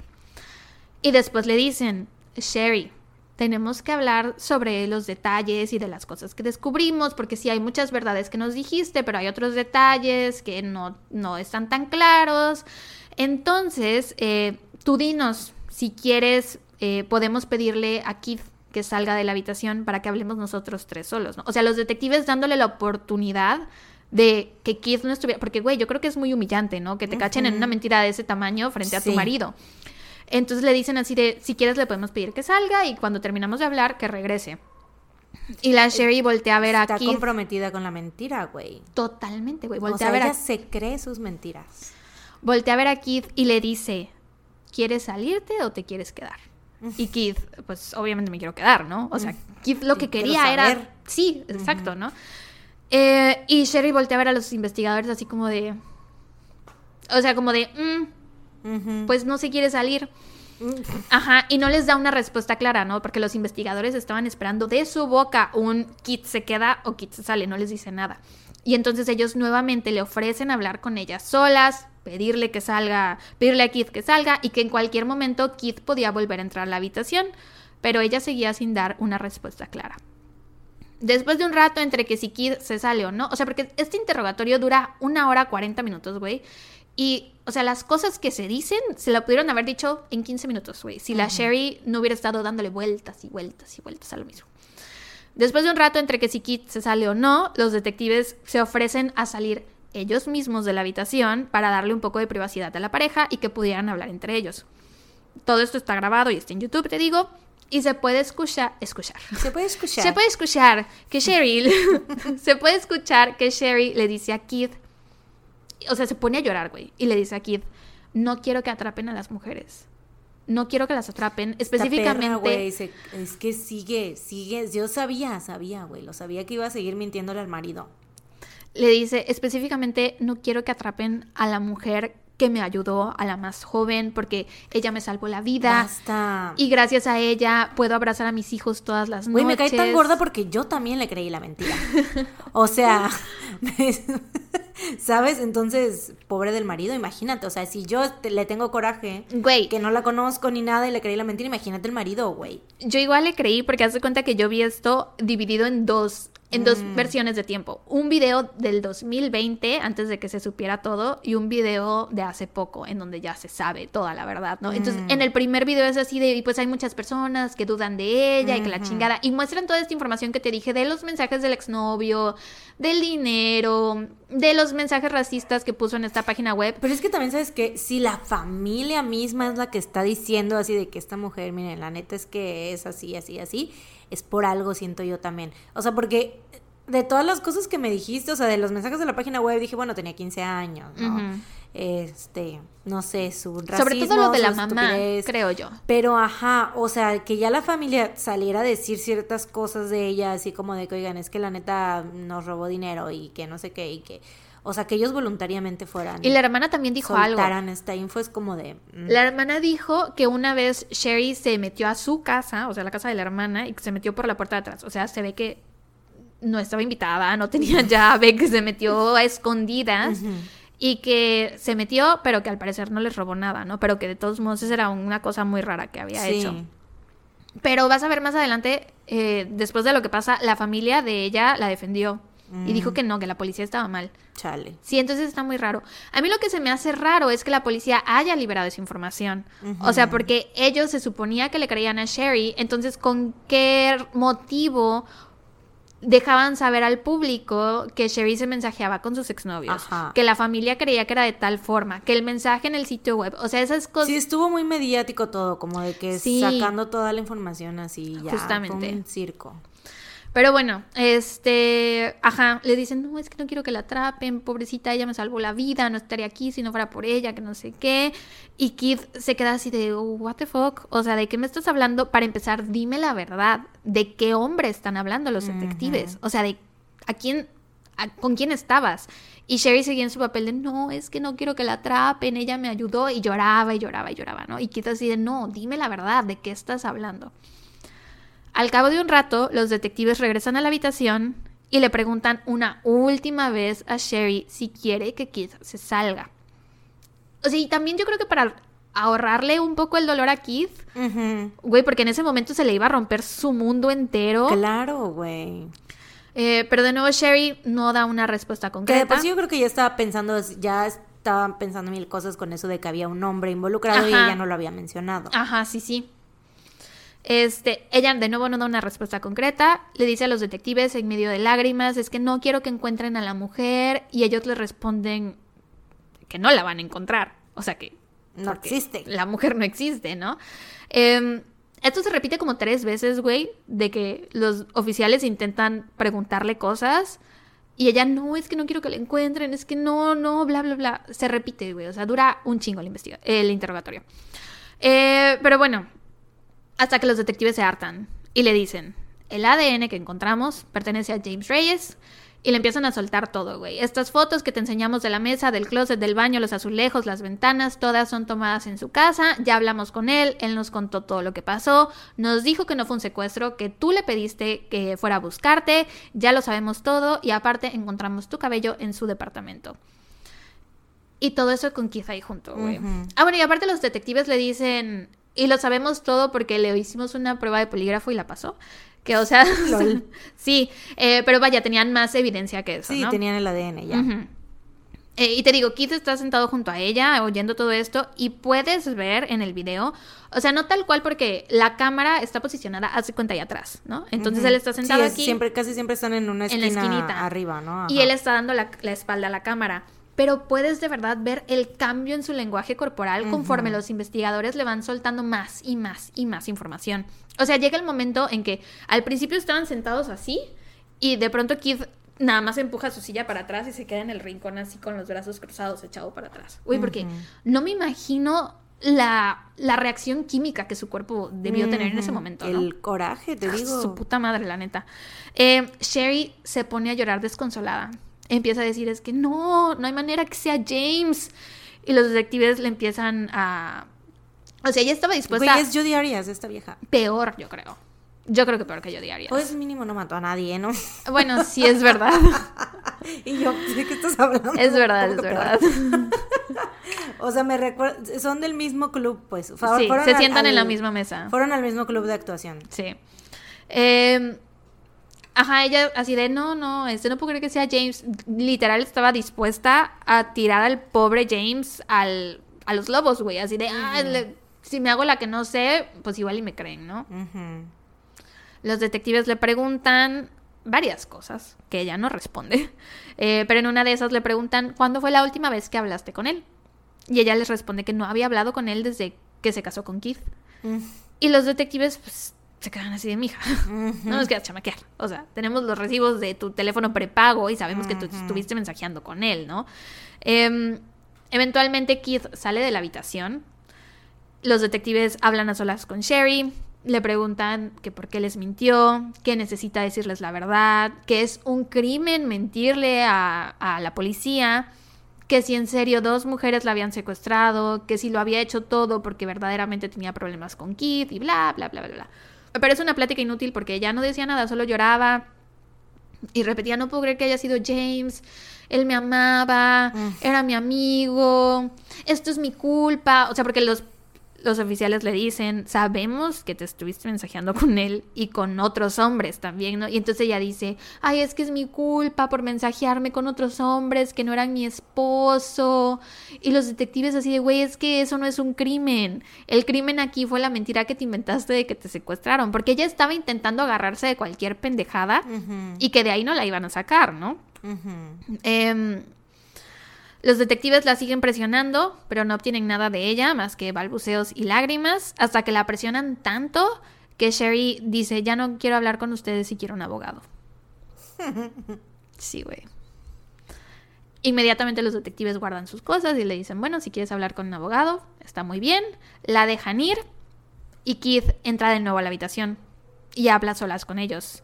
Y lo primero que les dice es así de, bueno, supongo que soy el marido idiota que se quedó todo el tiempo, ¿no? O sea, porque, güey, también imagínate cómo se debía sentir él de que por cinco años y medio, o no sé cuánto tiempo haya sido, no sé contar, cuatro años, algo así. Estuvo a su lado, güey, soportando que desde el principio la gente sospechara que había sido él. Literal, lo... o sea, fue un infierno para él todo eso, ¿no? Em, pero bueno, si les dice esto y les dice que qué pedo, que por qué la dejan ir, que si esperan que se la lleve a casa con él, que él no la quiere tener con sus hijos, ni tampoco quiere estar cerca de ella, que por qué no le habían dicho nada a él antes, que si le van a dar más información a él. Y los detectives le dicen que pues no le pueden decir nada más porque es una investigación que está todavía en curso, pero que si quiere puede leer las preguntas y ver las fotos de todo lo que se le enseñó y nada más. esa interrogación fue el 13 de agosto del 2020 y después de eso... Aparte en plena pandemia. Plena pandemia, güey. Después de eso, y ninguno de los dos traía cubrebocas. ninguno de los cuatro traía cubrebocas. Ahora que lo pienso. Y por eso los picos. Estaban en, en la sala esta interrogación. Pero bueno, después de eso hay como un gran espacio de tiempo, como una laguna de tiempo en la que no estoy segura qué pasó porque no encontré información. Pero casi dos años más tarde, el 3 de marzo del 2022, o sea, hace unos cuantos meses, Sherry Papini fue arrestada por el FBI se le acusó de mentir a agentes federales, fingir su propio secuestro y de cometer fraude por correo. Porque, ¿do you remember el GoFundMe? Pues lograron reunir 49 mil dólares, que se suponía que era dinero para ayudar a la investigación y encontrarla y bla, bla, bla, que al final sí usaron una parte para eso, pero la mayor parte de ese dinero fue para cubrir sus propios gastos, ¿no? Entonces ahí va una. Luego agrégale que Sherry, güey, la hija de su putísima cola, aplicó para el Victims Compensation Board de California, que es un programa que proporciona ayuda económica mensual para las personas que han sido víctimas de violencia. Y esta hija de la chingada aplicó para ese programa y entre 2017 y 2021 recibió aproximadamente 35 pagos que sumaban un poco más de 30 mil dólares. Güey, qué poca madre. Y esto sin contar todo el dinero que le hizo perder al departamento de policía. O sea, tanto en recursos humanos como en recursos económicos, ¿no?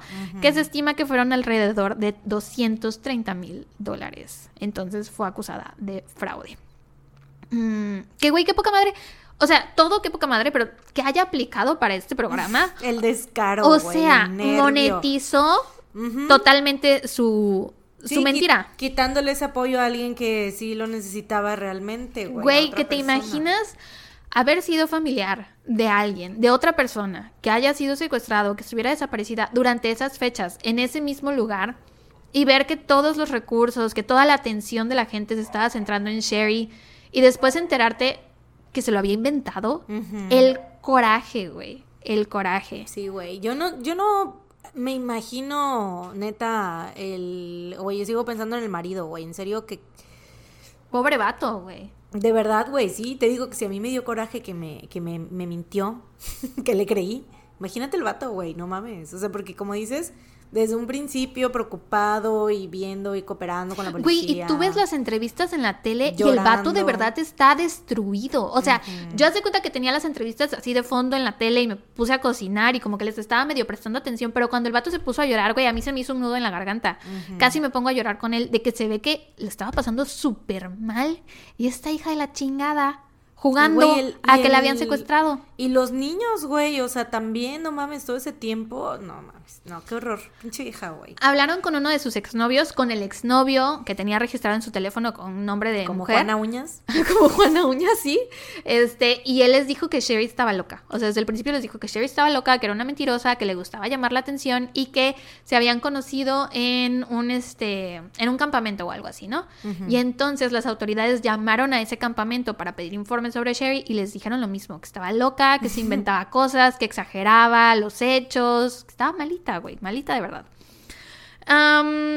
Pero bueno, y también, güey, ¿cuál era su objetivo con todo esto? O sea, ¿cuál era Porque ni siquiera, güey, cuando pasó lo del dinero, lo de la recompensa, uno hubiera pensado que que la iba a agarrar, ¿no? Sí, porque realmente, y ella no sabía lo del ¿No? GoFundMe, o sea, ya hasta que regresó a la casa, ya digo, ah, vamos a aprovecharnos de esto, pues vamos a sacar dinero, y ya fue que se inscribió en el programa ese, pero no fue de que lo planeara todo eso. Pero, por ejemplo, también, pensando que su objetivo pudiera ser dinero, pues pudo haber sacado un libro, hacer entrevistas. Jamás dio una entrevista, güey. No fue a ningún programa, no fue con Oprah ni con nadie a hablar fue de lo que le había pasado. por la atención. Sí. Ay, qué, pido, Y, güey, daba detalles sobre, sobre sus secuestradoras. Dijo que, que le enseñaban recortes de periódicos, pero que le enseñaban de recortes de periódicos de gente que decía que ella mentía, que se estaba inventando, que ella se había ido por su voluntad. Decía que sus secuestradoras le habían enseñado eso, güey. Y, güey, yo creo que sí era un poco racista, porque ya que pones las cosas de su post en, Un poco, en el blog y, y, que, Mexican Music. y que le daban arroz y tortillas, güey, Bueno, es que a lo mejor sí le daba arroz y tortillas. Él era latino, el vato, ¿no? El exnovio. Pero no creo que comiera solo arroz. Si dice que se cocinaba. Yo creo güey. que alguna vez le dio eso y ya se dijo, ah, Latin food. De lo que Eh, él de aquí dijo. me voy a agarrar. De lo que él dijo que le dio de comer una vez. O sea, comentaba que le convidaba de su comida y que ella no quería. Y que una vez le dio un plátano y que se comió la mitad. Y que entonces él fue que se dio cuenta de, bueno, pues a lo mejor quiere perder peso, ¿no? Que él al principio no sabía qué estaba pasando. Eh, Yo creo que también este vato es pendejo, ¿no? Como que no entendía en qué le estaba ayudando y también por eso no fue a hablar con las autoridades. Le han preguntado así de, oye, ¿y qué pedo? ¿Por qué no? ¿Por qué cuando viste las noticias no fuiste a decir lo que pasó? Y dijo que porque él, pues estaba esperando a que la policía fuera a él y que cuando lo encontraran, pues él iba a decir toda la Ay, verdad. qué mamada también. Sí, pendejo también. Un pendejo. Pero bueno, este, van a arrestarla y Sherry se resiste al arresto. Haz de cuenta que la fueron a buscar al lugar donde su hijo tomaba clases de piano. Entonces entra un oficial al edificio vestido de civil y le dice así de que, oiga señora, necesita salir porque acaban de chocar su auto. Y todo esto, o sea, el sacarla del edificio era para que su hijo no viera que la iban a, a arrestar, ¿no? Porque el niño ya había pasado por suficientes cosas. Entonces sale Sherry del edificio y ahí es cuando le dicen, estás arrestada. Y la morra se puso a correr como loca por todo el estacionamiento y a gritar de que no, no, no. Y aventó su teléfono así súper lejos. Y se resistió tanto y por tanto tiempo que eventualmente su hijo salió del edificio Ah, y la vio, vio cómo le estaban arrestando. Y para esto, o sea, como se estaba resistiendo tanto, los oficiales la tuvieron que tirar al piso para arrestarla, güey. O sea, imagínate para el niño tener esa imagen de su mamá en la cabeza, sumándole a que su mamá estuvo secuestrada. Y no era necesario, güey. No era necesario, güey. Es una Pinche vieja. pinche egoísta. Sí. Keith solicitó el divorcio. You don't say. No sé si lo hizo inmediatamente después de aquel interrogatorio en agosto del 2020 o si fue después de su arresto porque no encontré información al respecto.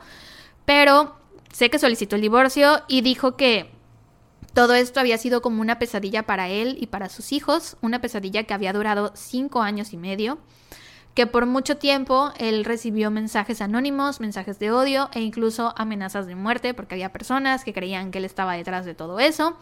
Y dijo también que sus hijos ya sabían toda la verdad.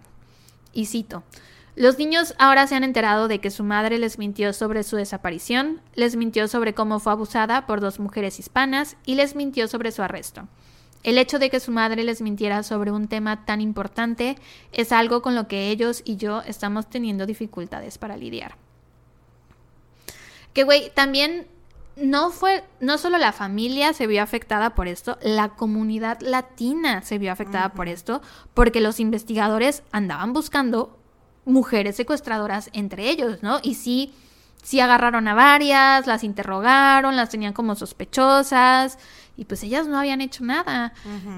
Y luego la mujer que la vio, la mujer Allison, no me acuerdo cómo se apellidaba, este, pero la que iba en su coche con su hija, dice que ella cargó con su en su conciencia durante cinco años el haber visto a Sherry ahí y no haberse detenido en ese momento a ayudarla, que era algo que no la dejaba dormir en las noches, que tenía muchísima culpa por eso y que después de enterarse que todo se lo había inventado ella, güey, que su culpa se convirtió en enojo, en ira. Porque durante cinco años estuvo castigando a sí, misma. Sí, sí, sí. Para que al final todo fuera una mentira. güey, qué poca madre. A mediados de abril, Sherry accedió a declararse culpable de dos de los cargos con la esperanza de obtener una sentencia más leve y en septiembre del 2022 fue sentenciada a 18 meses en prisión y recibió una multa por 300 mil dólares. A la madre. Pero, o sea, no pasó tiempo en prisión casi. 18 meses nada más. Bueno, apenas fue que la... Ajá, apenas lo sentenciaron, apenas eh, está pasando. Ajá. Lo que decían es que el objetivo no era mandarla a prisión porque... O sea, podía enfrentar hasta 20 años en prisión. Esa era como la pena máxima que le podían dar. Pero pensaban en los niños. Y decían ya, o sea, es quitarles a su mamá. Y pues... Pero también qué clase de mamá tienen. Pues sí. O sea, cómo van a seguir viviendo, me preocupan esos niños, güey, en el futuro. Ojalá que sí los cuide bien su papá, güey.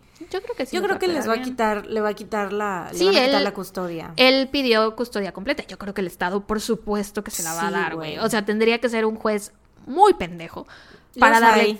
Sí. para darle custodia a Sherry después de semejantes mentiras. Sí, güey. Pero bueno, esa es la increíble historia del secuestro de Sherry Papini. Del no secuestro. Mis fuentes fueron los dos videos en YouTube de este caso de que están en el canal de Kendall Ray. Te digo, el primero que vi fue el uno que subió en 2020, antes de que se supiera cualquier cosa, porque lo, la interrogación que le hicieron, donde le soltaron toda la verdad, fue ese año, fue en agosto, pero ese video no salió hasta este año, ya después de que la habían arrestado. Y es bien chistoso, güey, porque ves los, los comentarios en el primer video del canal de Kendall y hay gente poniendo así de, es que yo no veo porque hay gente que cree que esto es una estafa. No veo porque hay gente que cree que está mintiendo. No veo porque hay gente que no le cree.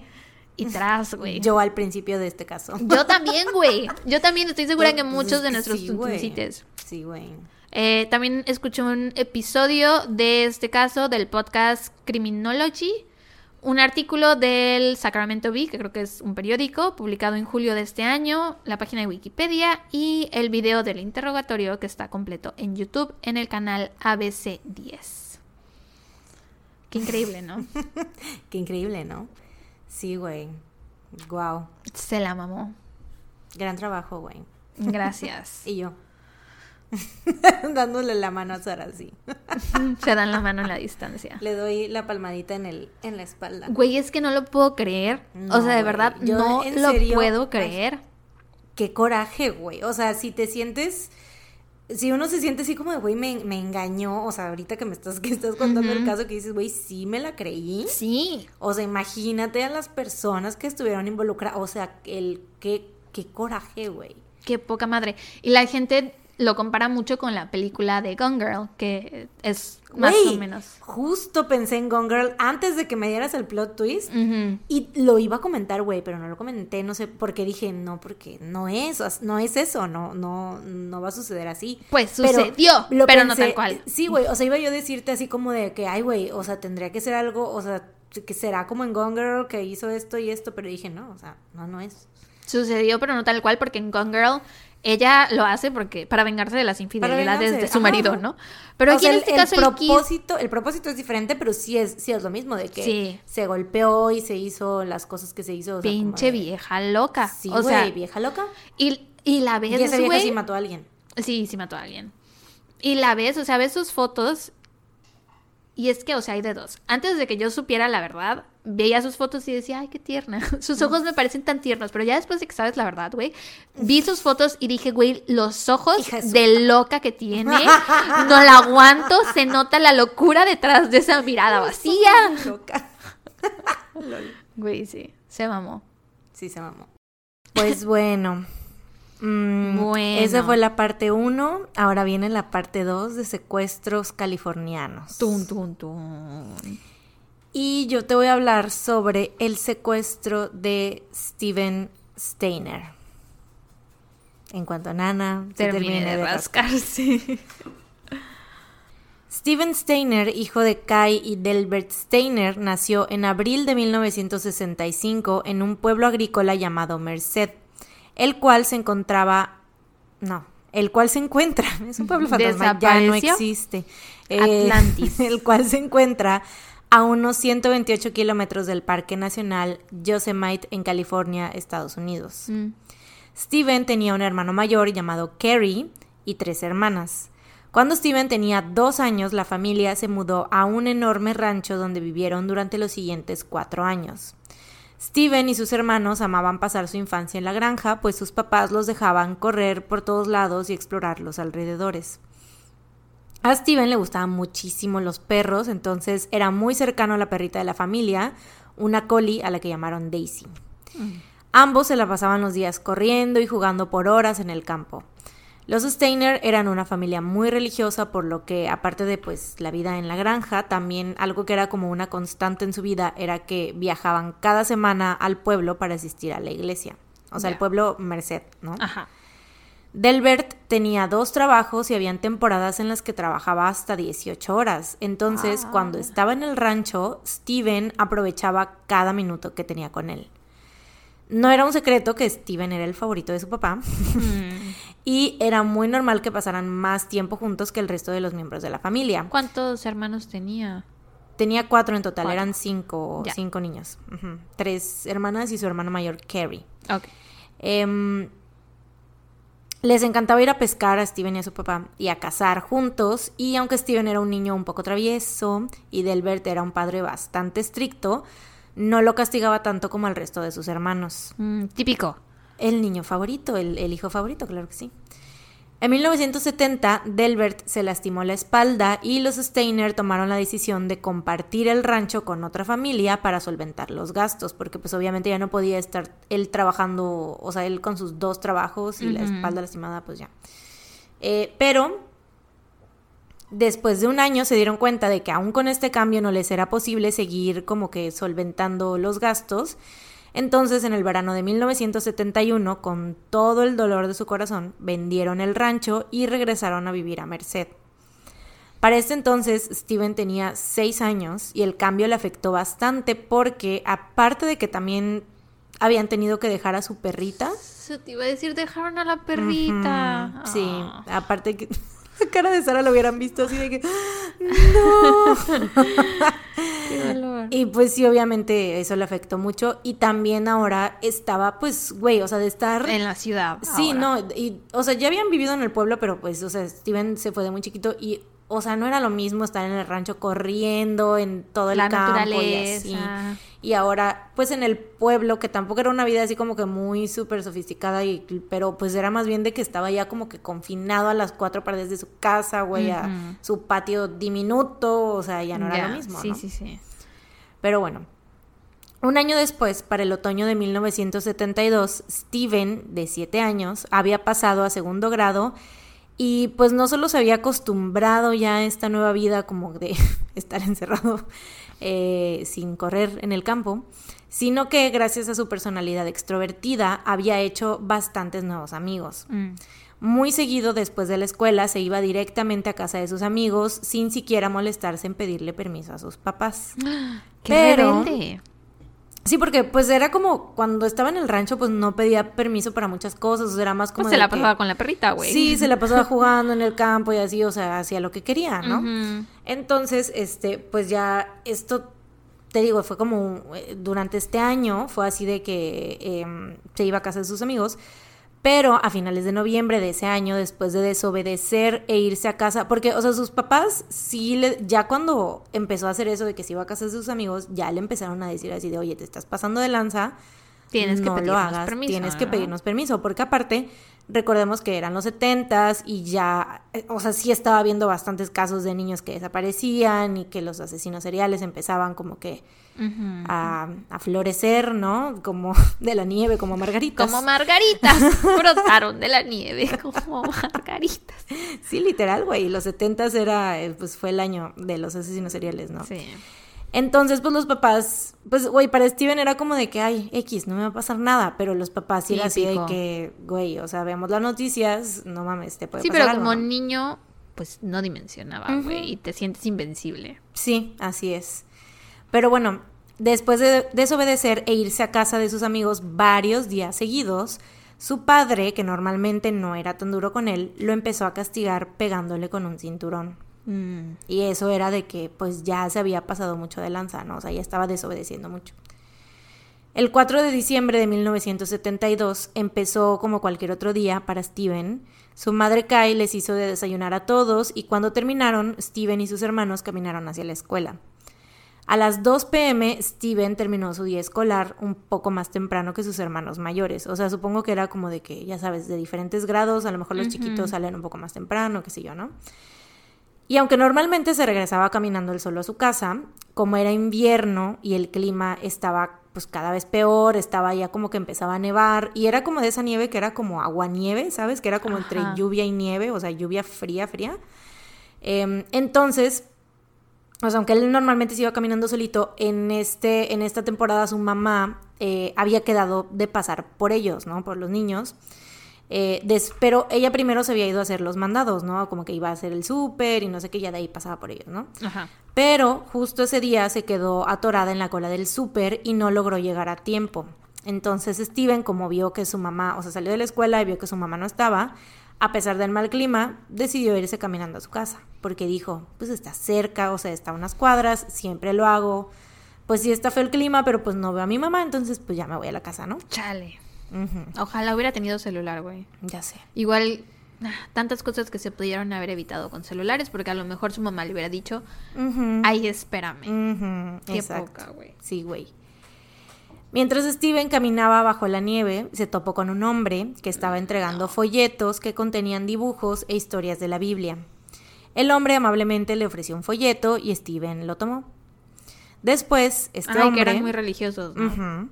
Después, este hombre le dijo que era parte de una iglesia que en ese momento estaba buscando donaciones y quería saber si su mamá estaba dispuesta a ayudarlos. Steven, sabiendo que su mamá, pues era, bueno, su familia era muy religiosa, em, le dijo que su mamá seguro estaría dispuesta a hacerle una donación. El hombre le preguntó que dónde vivía y Steven le dijo que su casa estaba a solo un par de cuadras. Entonces, el hombre le preguntó si podían ir a su casa para hablar con su madre sobre la donación y Steven le dijo que sí. Pero él pensó que se iban a ir caminando, güey. Justo entonces, otro hombre, a bordo de un Buick blanco, se estaciona enfrente de ellos. Steven se saca de onda porque te digo, pensó que él iba a ir nada más con este hombre y que se iban a ir caminando. Le dijo así como, ah, sí, aquí está enfrentito mi casa, ahorita ahí te llevo, ¿no?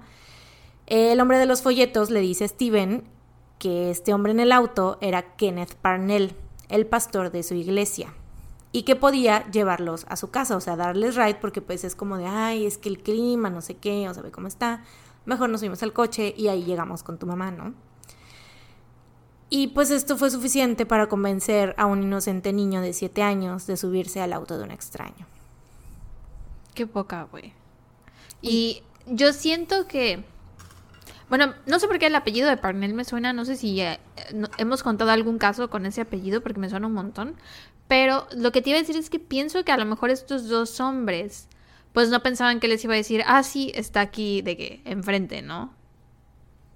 Porque, pues sí, tal vez sí se dieron cuenta que era un poco absurdo decirle, súbete al coche. Yo creo. I don't know. Mm, No sabemos. No, no sabemos nada. Bueno, yo sí lo sé todo. no, sí, o sea, puede ser, ¿no? Pero bueno, todo puede ser en este momento, a estas alturas de la historia, todo puede suceder. ok, ok. Eh, y bueno, ¿quién era este hombre, Kenneth Parnell? Él nació en Amarillo, Texas, en septiembre de 1931. Bueno, más bien, ¿quiénes eran estos hombres, no? Primero te voy a hablar de Kenneth Parnell. Eh, nació en septiembre de 1931. Su infancia fue bastante infeliz porque su familia sufrió los estragos de la crisis económica, de la Gran Depresión, y el matrimonio de sus papás era horrible, se la pasaban peleando, violentándose el uno al otro, hasta que su padre los abandonó cuando Parnell tenía 5 años. Después de esto, Parnell, su madre y sus hermanos se mudaron de un lado a otro, o sea, como que los tenía así de que vivían un- unos meses en un lugar, otros meses en otro, hasta que se establecieron en Bakersfield, California. La señora era muy religiosa y empezó a dar cátedras y recibir a otras personas en su casa. Una de estas personas, un hombre adulto, se hizo amigo de Parnell para luego abusar sexualmente de él. No. Esto obviamente le afectó bastante y Parnell empezó a canalizar este trauma mediante actos de rebeldía. Eh, por ejemplo, una vez incendió un campo cercano y terminó en un centro de detención juvenil por unos meses. Cuando salió, fue arrestado de nuevo por robar un auto y fue enviado a otro centro de detención juvenil, esta vez por un año. Después, cuando salió, Parnell, ahora de 16 años, continuó violando la ley, entrando y saliendo de correccionarles, hasta que en mayo de 1949 decidió que pues ya, como que era momento de... De enderezar su vida. De, exacto, sí, de darle como la vuelta a su vida, ¿no? Regresa a vivir con su mamá, empieza a trabajar y más adelante se casa con una mujer llamada Patsy, con la que tiene una hija. Y aunque parecía que pues sí estaba como que enderezando su vida, en marzo de 1951, cuando, porque aparte, o sea, era, estaba súper joven, ¿no? O sea, estaba casado a los 18, ¿no? O sea, porque pues eran esos tiempos, ¿no? No era nada raro. Em, en marzo de 1951, cuando tenía 19 años, Parnell se acercó a un grupo de niños pequeños y se llevó con engaños a uno de ellos. O sea, llegó y les dijo que era policía, que necesitaba que uno de ellos eh, lo acompañara. No sé qué les inventó, pero les dijo que era policía, ¿no? Les pudo haber inventado lo que fuera y los niños le hubieran creído porque eran niños. Sí. Subió a este niño a su auto, manejó a las afueras de la ciudad y abusó sexualmente de él. A los pocos días fue arrestado, no sé si el niño lo identificó o qué pasó, pero la cosa es que lo arrestaron, porque pues eran varios niños los que lo habían visto, ¿no? Eh, fue arrestado y después de una evaluación psicológica fue enviado a un hospital psiquiátrico, de donde escapó al poco tiempo de ser internado. En abril de 1952, ah, porque aparte, o sea, escapó y luego lo volvieron a atrapar y volvió a regresar y se volvió a escapar y volvió, o sea, anduvo así, ¿no? Como que no quería estar en el hospital psiquiátrico. Y después lo dejaron ir eventualmente porque la esposa fue la que les dijo, o sea, les fue a decir a los, a los oficiales, a los del centro médico, lo que sea, que lo dejaran ir porque pues tenía que criar a su hija y la tenía que ayudar y que no sé qué, entonces... Pues sí, supongo que era el sustento de su casa, Ujú. ¿no? Entonces. Sí, entonces eventualmente lo dejaron ir. Chale. En abril de 1952, un juez sentenció a Parnell a vida en prisión con un mínimo de cinco años y fue enviado a la prisión de máxima seguridad en San Quentin. Por violar al niño, lo mandaron a un hospital psiquiátrico y por salirse del hospital psiquiátrico lo mandaron a la cárcel. O Sí. sea, la sentencia más grande era Por haberse escapado del hospital psiquiátrico y no por haber violado al niño. Sí, güey. No tiene sentido, güey. O sea, por estarse, sí, por estar saliendo, por no respetar su sentencia, por así decirlo, de, de estar en el hospital. Sí, güey. A mí no me hace sentido. No lo tiene, güey. Y no tiene nada de sentido toda, todo el historial que este pendejo tuvo con la policía, güey, en toda su vida. Neta, no tiene nada de sentido, güey. Vas a ver que es ridículo. Ok. Eh, sin embargo, tres años después, en 1955, fue puesto, o sea, le dieron mínimo de cinco años, ¿no? Te digo, Ujú. vida en prisión, pero tres años después es puesto en libertad condicional, casi de inmediato viola la libertad condicional y regresa a la cárcel, solo para ser liberado de nuevo dos años después, en 1957. Mm, En 1959, cuando Parnell tenía ya 28 años, logró por fin terminar los como el periodo de su libertad condicional. Pero obviamente debido a su historial no le era fácil encontrar un buen trabajo. Entonces, en 1960 volvió a las andadas y fue arrestado por asaltar una gasolinera. Y entonces, pues es como, a partir de esta vez fue como que pasó la mayor cantidad de tiempo en prisión de lo que había pasado. Entonces, eh, pasó seis años de su vida en prisión. Y pues como que yo creo que le ha de haber caído el 20, así de que como ya eh, fue un, un poquito más de tiempo, ya dijo, no, pues ahora sí tengo que aprovechar este tiempo a ver qué hago, entonces se puso a estudiar y obtuvo un título en contaduría. Y esto le dio como que esperanzas para encontrar un trabajo al salir y pues ya como que enderezar un poco su vida, ¿no? Ahora sí. en septiembre, ya sé, de 1967, Parnell es puesto en libertad y pasa varios años en Arizona hasta que decide regresar a Bakersfield en 1972. El primero de mayo de ese año, y de hecho en todo este periodo de tiempo no hay registro de que él haya abusado de ningún niño o que haya como que reincidido en el crimen, ¿no? El primero de mayo de este año, 1972, Parnell, de 40 años, empieza a trabajar como auditor nocturno en el Parque Nacional Yosemite y nadie tenía idea de que era un ex convicto o un ex, este, como sex offender. Ajá. Porque mintió sobre su historial criminal en su currículum. Eh, en esos tiempos era así de Facilísimo. fácil. sí, güey. Eh, o sea, yo creo que te podrías inventar mil cosas así de, güey, tengo un doctorado y una maestría y un no sé qué y un no sé qué tanto. Y fuente creo. Soy heredera, voy al banco y pido que me den dinero. Perdí mis papeles, pero es mi dinero. Sí, güey. O sea, era tan fácil hacer fraudes, güey, en aquel entonces. La neta, se antoja. La neta sí, güey. O sea, ir al banco y pedir que te den dinero. Mm, sí, ¿Cuándo no se antoja? dinero gratis. Em, durante ese verano, Parnell se hizo amigo de un conserje llamado Edward Murphy, mejor conocido como Murph.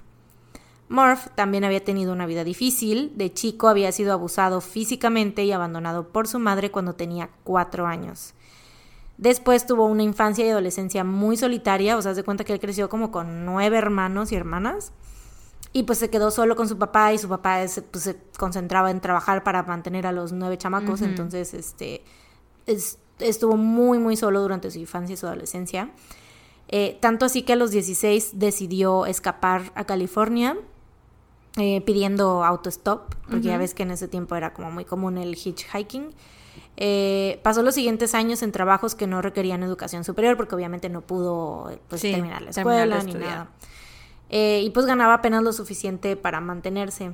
En 1969 entró a trabajar en el Parque Nacional de Yosemite como conserje de cocina. Murph era, todos los que lo conocieron lo describían como un hombre demasiado amable, noble e incluso ingenuo, que buscaba la aprobación constante de sus compañeros, porque pues era una persona que había crecido muy solitaria y que siempre estaba como que quería sentirse amado y aceptado, ¿no? Sí. Gracias a la personalidad sumisa de Murph, Parnell vio una oportunidad y se hizo su amigo con el fin de manipularlo para su propia conveniencia. Murph le compartió muchas cosas de su vida personal a Parnell, como el abuso que vivió por parte de sus padres, lo cual era algo que no le deseaba a ningún otro niño, mientras que Parnell le compartía a Murph que se sentía muy solo y que su único deseo era tener un hijo. También le decía que se sentía muy mal por todos los niños que eran abusados y que quisiera poder salvar por lo menos a uno de ellos. Un día, Parnell le comentó a Morph que quería que lo ayudara. ¿Qué? ¿Tú crees que ahí puede haber un poco de verdad? O sea, en el que sí sintiera feo por los niños abusados. Ah, claro. Porque él fue abusado a pesar de que también abusó. ¿Crees que sí pudiera haber un poco de verdad? claro que sí, absolutamente. Mm. Sí, sí, sí. Pero obviamente ya sabemos que hay detrás de eso, ¿no? O sea, como que es parte de su motivo, pero su motivo real es que buscaba un niño para abusar sexualmente de él. Claro que Morph no tenía idea, ¿no? Un día Parnell le comentó a Morph que quería que lo ayudara a encontrar un niño para cuidarlo como si fuera suyo. Morph, o sea, literal le decía así como que es que quiero agarrar a un niño que esté en la calle y que se vea que sea de una familia o que, o que se sepa que es- lo abusan en su casa o no sé, ¿no? Como que preguntarles y de, oye, ¿te maltratan en tu casa? Sí, vente conmigo, ¿no? Entonces, y Morph- vieron que a... ¿Eh? Steven, Steven se llama el niño, Steven. ¿habrán visto que su papá le pegó con el cinturón y por eso lo agarraron a él? Maybe. Puede ser. Murph, o sea, después de como que escucha esto, las, los motivos, los, no sé, como todas estas cosas que le está diciendo Parnell. Y Murph, pues, se niega varias veces e incluso le dice que si realmente quería tener un hijo, pues que se casara y que tuviera hijos propios o que adoptara un niño en una agencia Ajá. de adopción, ¿no? Pero Parnell seguía insistiendo en que él quería salvar a un niño que estuviera en un hogar abusivo y así, ¿no? Aún así, pues Murph estaba así de que, güey, chale, no te voy a ayudar a secuestrar a un niño. Están bien raros tus sueños, tus deseos, Sí, tus metas. Sí. En noviembre de 1972, mientras Parnell platicaba con el hombre que les entregaba, y esto está, está bien, neta, es lo más random que yo, de lo más random que hay en la vida, güey. Ok. Eh, mientras Parnell platicaba con el hombre que les entregaba el correo en Yosemite, de alguna manera llegan al tema de niños que sufren abuso por parte de sus padres, o sea, obviamente se ve que era de los temas favoritos de conversación de Parnell. Y el hombre del correo le comenta que justo había visto como un padre golpeaba a su hijo con un Mm. cinturón en una casa de la calle Berry, una de las calles donde él entregaba el correo en el pueblo cercano de Merced. Entonces a Parnell se le prende el foco y empieza a planear todo. Durante varios días, Parnell manejó hasta Merced y se estacionaba cerca de la casa de los Steiner, vigilando todos sus movimientos y sus rutinas del día a día.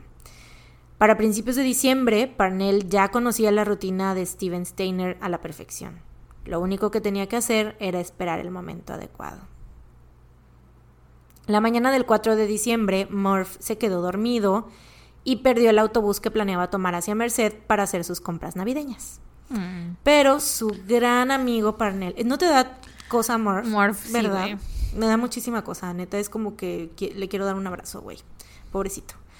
Eh, pero, güey, bueno, se, se queda dormido y se le va el autobús, ¿no? Su gran amigo Parnell se ofrece a llevarlo porque justo él también tenía que ir a Merced ese día, ¿no? A recoger algo. casualmente a recoger a un niño de la calle, güey.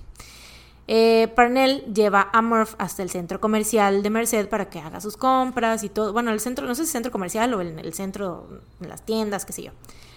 Cuando regresa, o sea, regresa por él, le enseña unos folletos con dibujos y pasajes de la Biblia y le dice que los quería repartir en la calle.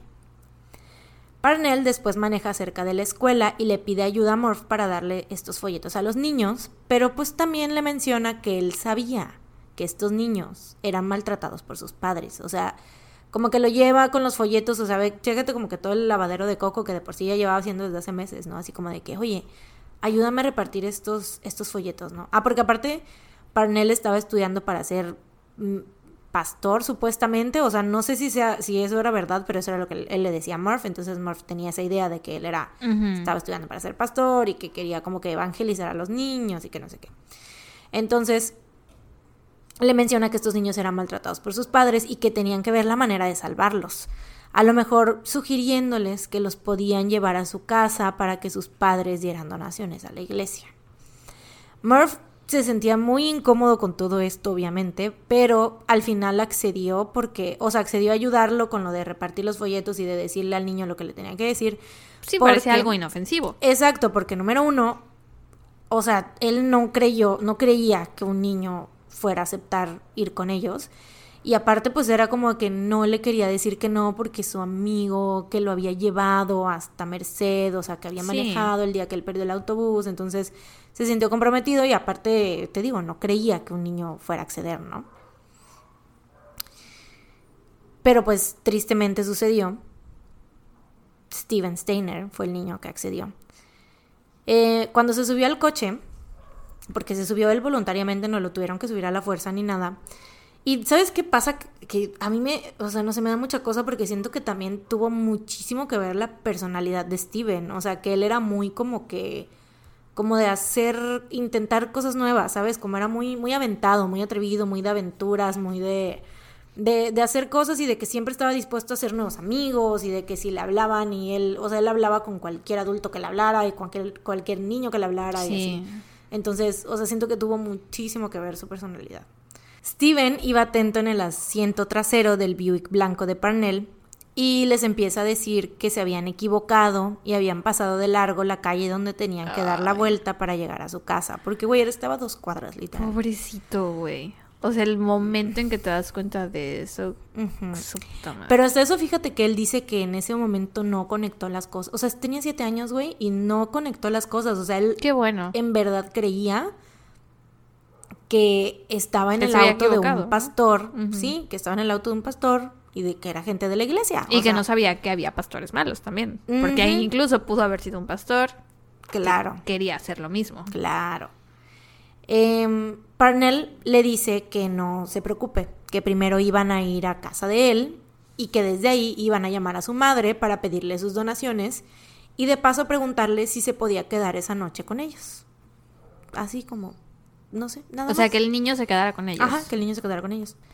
Steven no entendía qué estaba pasando realmente, pero no cuestionó a Parnell porque pensó que era una autoridad del pastor de la iglesia, ¿no? Y Morph ahí junto escuchando todo, me imagino que sacado de pedo. Sí, claro. O sea, obviamente Murphy estaba así de, no mames, literal, sí lo ayudé a secuestrar a un niño, pero también estaba como de, bueno, o sea, a lo mejor este niño, o sea, como que también Murphy se sacó mucho de pedo de la actitud de Steven, o sea, que no estaba poniendo resistencia, entonces como que Murphy no conectó que era, o sea, que, que el niño...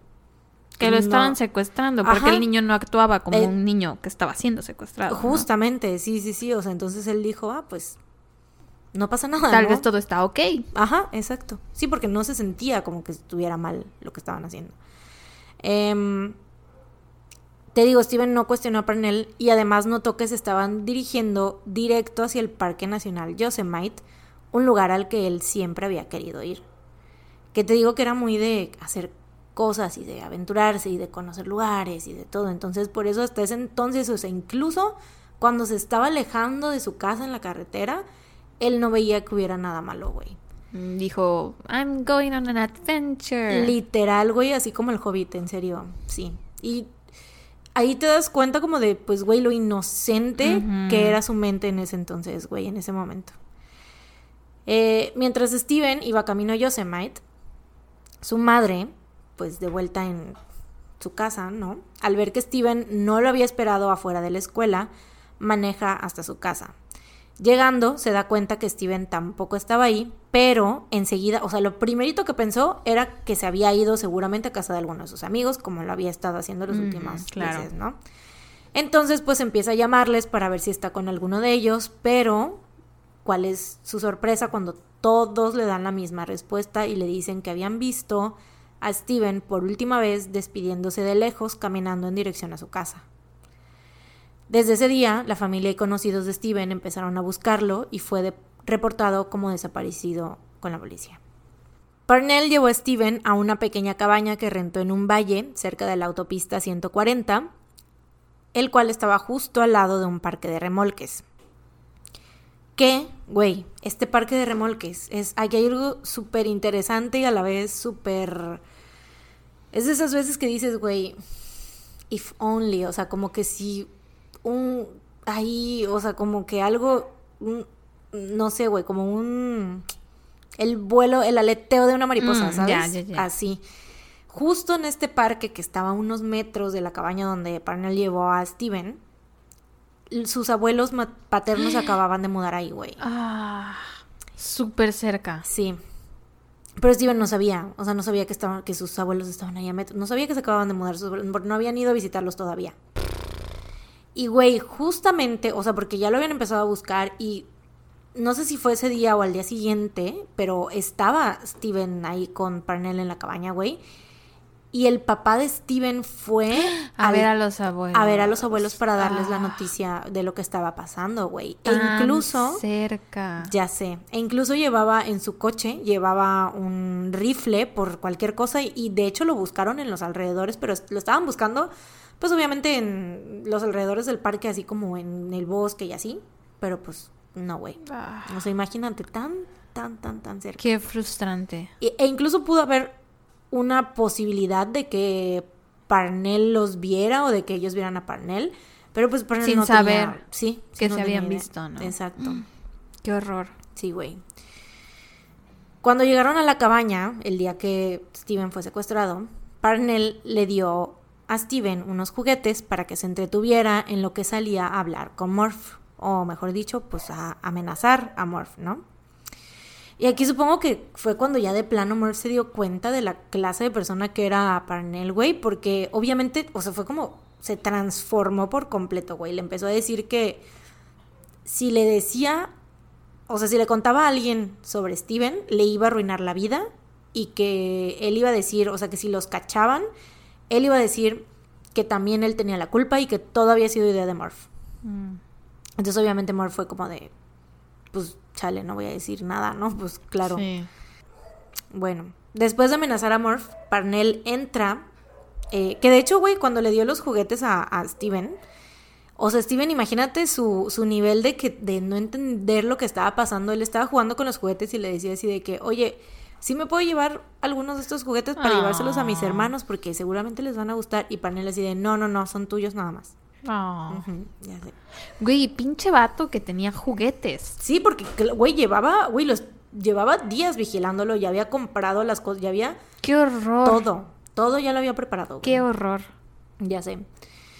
Después de amenazar a Murph, Parnell entró y le hizo algunas preguntas a Steven, más que nada sobre su familia, y después cenaron frijoles enlatados. Steven...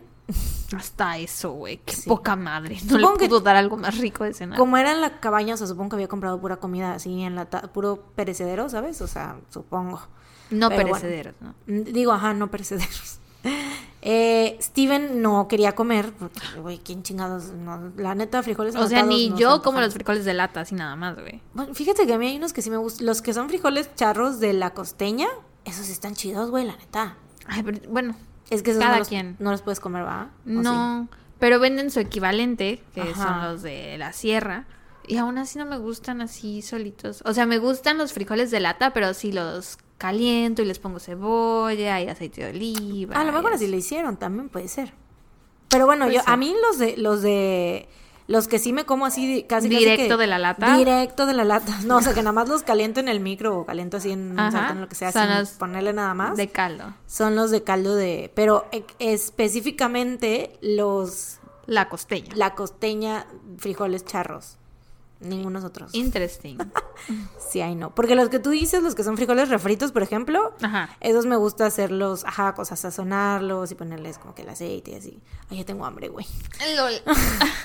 Pero bueno, eh, Steven no quería comer los chingados frijoles enlatados, güey.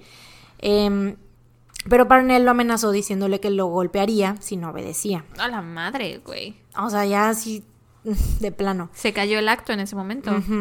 Después, Parnell llevó a Steven a dormir con él a la única cama que había en la cabaña. Y pues aquí obviamente hay partes donde vamos a hablar de abuso sexual a menores, entonces no. be advised. Sí, güey. Eh, pues lo lleva a dormir con él a la única cama que había y fue entonces que abusó sexualmente de él por primera vez, realizándole sexo oral. No, güey. Steven dice que recuerda muy vagamente esta primera noche en la cabaña y que de nuevo no entendía nada de lo que estaba pasando. Pinche vato pendejo, güey. Verdad. A mí me da un asco este vato, güey. En serio me da mucho, mucho, mucho repele y mucho asco. Em, cualquier pedófilo, obviamente, güey, ¿no? sí, sí, claro. Tu asco. Eh, al día siguiente por la tarde Parnell, ah, aparte, o sea, Murph estaba, Murph durmió ese día con ellos en la cabaña, pero en la sala, en un como sofá cama. Y tanto Murph como Steven dicen que Murph nunca supo que Steven estaba siendo abusado sexualmente por Parnell. Nunca, en todo el tiempo que estuvo con Parnell. O sea, él jamás supo. Al día siguiente, por la tarde, Parnell, Murph y Steven se dirigieron a Yosemite en el Buick blanco de Parnell. Y Parnell dejó a Murph en su cabaña, o sea, lo pasaron a dejar, ¿no? Porque hace cuenta que todos los que trabajaban en Yosemite vivían como en cabañas que eran propiedad de, del, parque. del parque. Ajá. Después estacionó el auto en un lugar solitario, o sea, ya estaba cayendo la noche, ya estaba bastante oscuro. Y en vez de pues irse a la cabaña, bueno, más bien antes de ir a la cabaña, estacionó el auto en un lugar solitario Y por primera vez, Steven se encuentra solo en la oscuridad con este hombre que pues ya había abusado de él y entonces sintió por primera vez muchísimo miedo. O sea, esta fue como la primerita vez en la que él dijo, esto no está bien, estoy lejos de mi casa con este hombre solo, porque aparte la figura que él tenía como más amable que era Murph, ¿no? Como que este hombre bonachón, que él sí realmente tenía como buenas intenciones, ya lo habían pasado a dejarse, se había quedado solo por completo con este hombre. Claro, sí.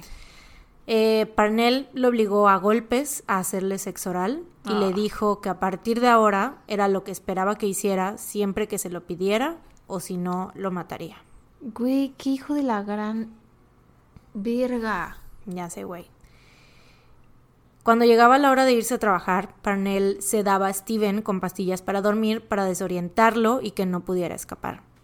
Un día, Parnell llegó a la cabaña y le dijo a Steven que había estado en la corte con sus padres y que le habían dado la custodia total porque ya no podían hacerse cargo de él. Y Steven le creyó. Ay, pobre niño, güey. Ya sé. Y todo esto, o sea, igual Murph lo iba a visitar de repente, pero para Murph era como de que, hay el hijo, el nuevo hijo adoptado de, de Parnell, ¿no? Porque él nunca, o sea, como te dije, no tenía idea de que le estaba abusando de él. Entiendo que Murph no tenía idea de eso, pero aún así Murph también se mamó. Sí, claro. O sea, a lo mejor no lo estaba violando en sus ojos, pero sí lo había secuestrado. Sí, y eso sí es algo que él sabía, ¿no? claro, claro, claro. Entiendo, puedo simpatizar con él porque pues le, he was a people's pleaser y no sabía poner límites y lo que quieras, pero güey, o sea, no puedes llegar y excusar un crimen por decir eso, güey. No, claro, pero yo sí creo que Parnell le lavaba muchísimo el cerebro, güey. O sea, que neta sí lo, lo manipulaba mucho porque, eh, o sea, el Murph creía que Steven estaba, o sea, en su hogar anterior había sido abusado y supongo que como veía que Steven no parecía querer seguir, o sea, decía, ah, seguramente, o sea, obviamente le está dando una mejor vida a Parnell, a Steven, o sea, él es tan bueno que está haciendo esto, como, ¿sabes? Entonces, por eso yo creo que, o sea, sí sabía que, que, lo había secuestrado, entre comillas, para él no era como secuestro, era como que lo había salvado de una familia abusiva. Ya. Y esto de la corte que, o sea, de que había ido a la corte y que había ganado la custodia, también se lo dijo a Morph, güey. Ah, no o sea, mames. o sea, se lo dijo a todo el mundo, ¿sabes? O sea, fue como de que hay a todo el mundo que llegara a conocer al niño, yo creo. Que no creo que hayan sido muchas personas, pero pues esa era la Bueno, es que también por la época, ¿no? Porque te iba a decir, o sea, entiendo que el niño se lo creyera, pero Morph... Pero pues ya si dices que, otras personas le creyeron, supongo que... No, y todo el mundo de Morph decía que todo el mundo era... Que digo, que Morph era muy, muy, muy ingenuo. Que incluso, o sea, la gente se aprovechaba muchísimo de él por eso. O sea, era bien sabido que era una persona muy ingenua y muy... Pues no sé cómo decirlo, como muy poco inteligente también, a lo mejor, porque... Yo creo que sí. O sea, incluso había gente que le robaba cosas, güey, y que así en su cara, güey, hubo un compañero suyo que le robó unos tenis o algo así, y se dio cuenta él, y no dijo nada, o sea, fue como de que, no, quédatelos, o sea, como de que no, no, pasa nada, ¿no? O sea, la gente se aprovechaba muchísimo de él, güey. Entonces, obviamente, alguien como Parnell, güey, le era súper fácil manipularlo y decirle cualquier cosa y que se la creyera, güey. Pero bueno, eh, Parnell le cortó y le teñó el cabello a Steven, porque obviamente para este entonces la descripción de, de Steven, sus... Estaba por eh, todas partes. Estaba por todos lados, así es. Y le cambió el nombre a Dennis Parnell.